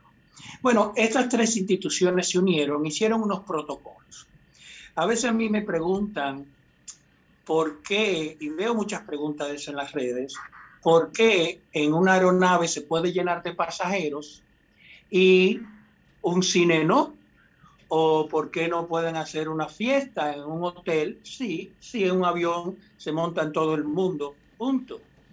La aviación, como todos sabemos, es el transporte más seguro. El tramo más peligroso cuando usted va a hacer un vuelo, por estadística, es el que usted hace de su casa al aeropuerto. Muy buena, sí. Ah, está buena esa, Alfredo, está buena. Sí. Si llegó vivo al aeropuerto, tranquilo, que son millones contra una posibilidad de que le pase algo. Entonces, en esta pandemia, en esta emergencia de salud pública mundial, es lo mismo. Los aviones tienen un sistema que se llama presurización. Se presuriza. ¿Qué es eso? Sella el avión por dentro de ese sistema.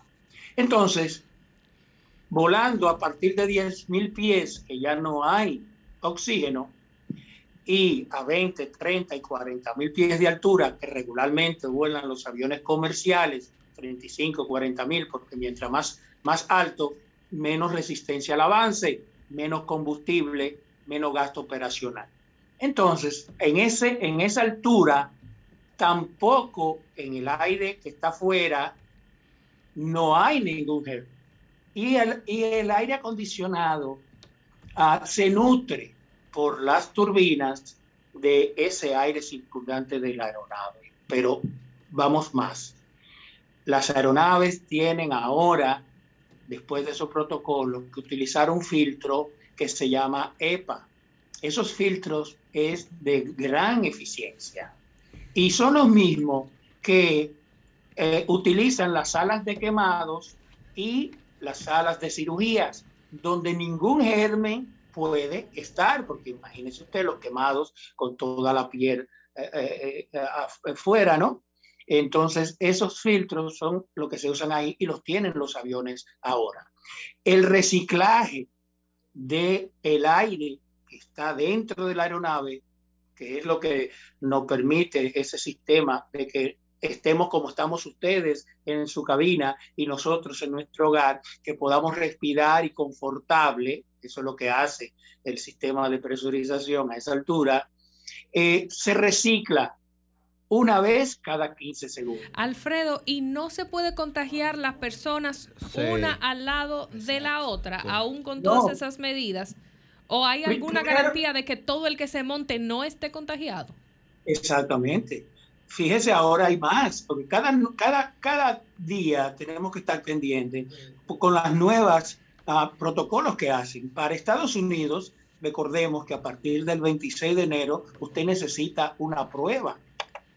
Y ah, esa prueba, eh, perdón, esa prueba eh, eh, tiene que estar en los tres días. Entonces, usted va a entrar sin, sin COVID a, la aeronave.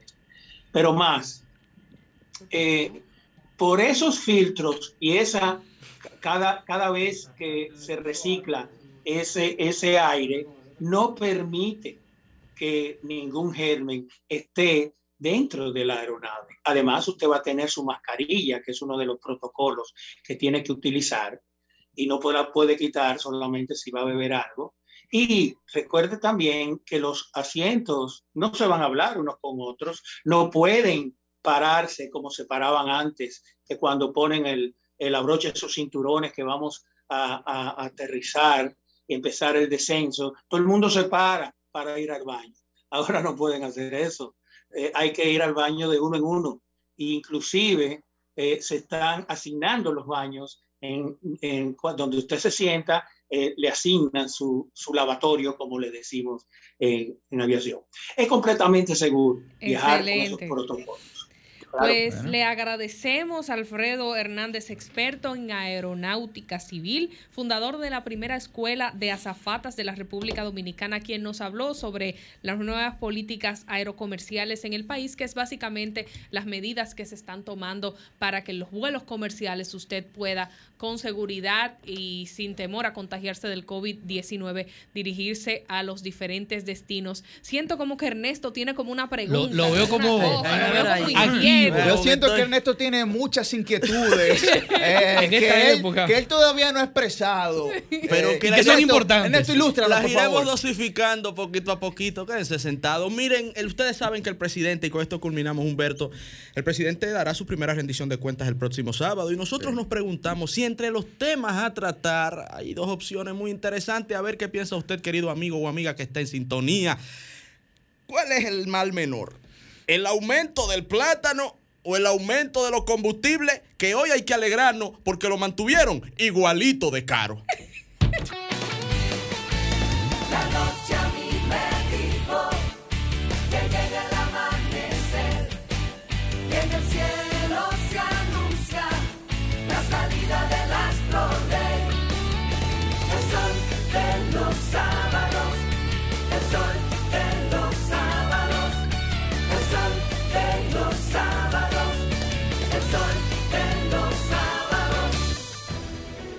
Sol 106.5, la más interactiva. Una emisora RCC Miria. RCC Miria presenta.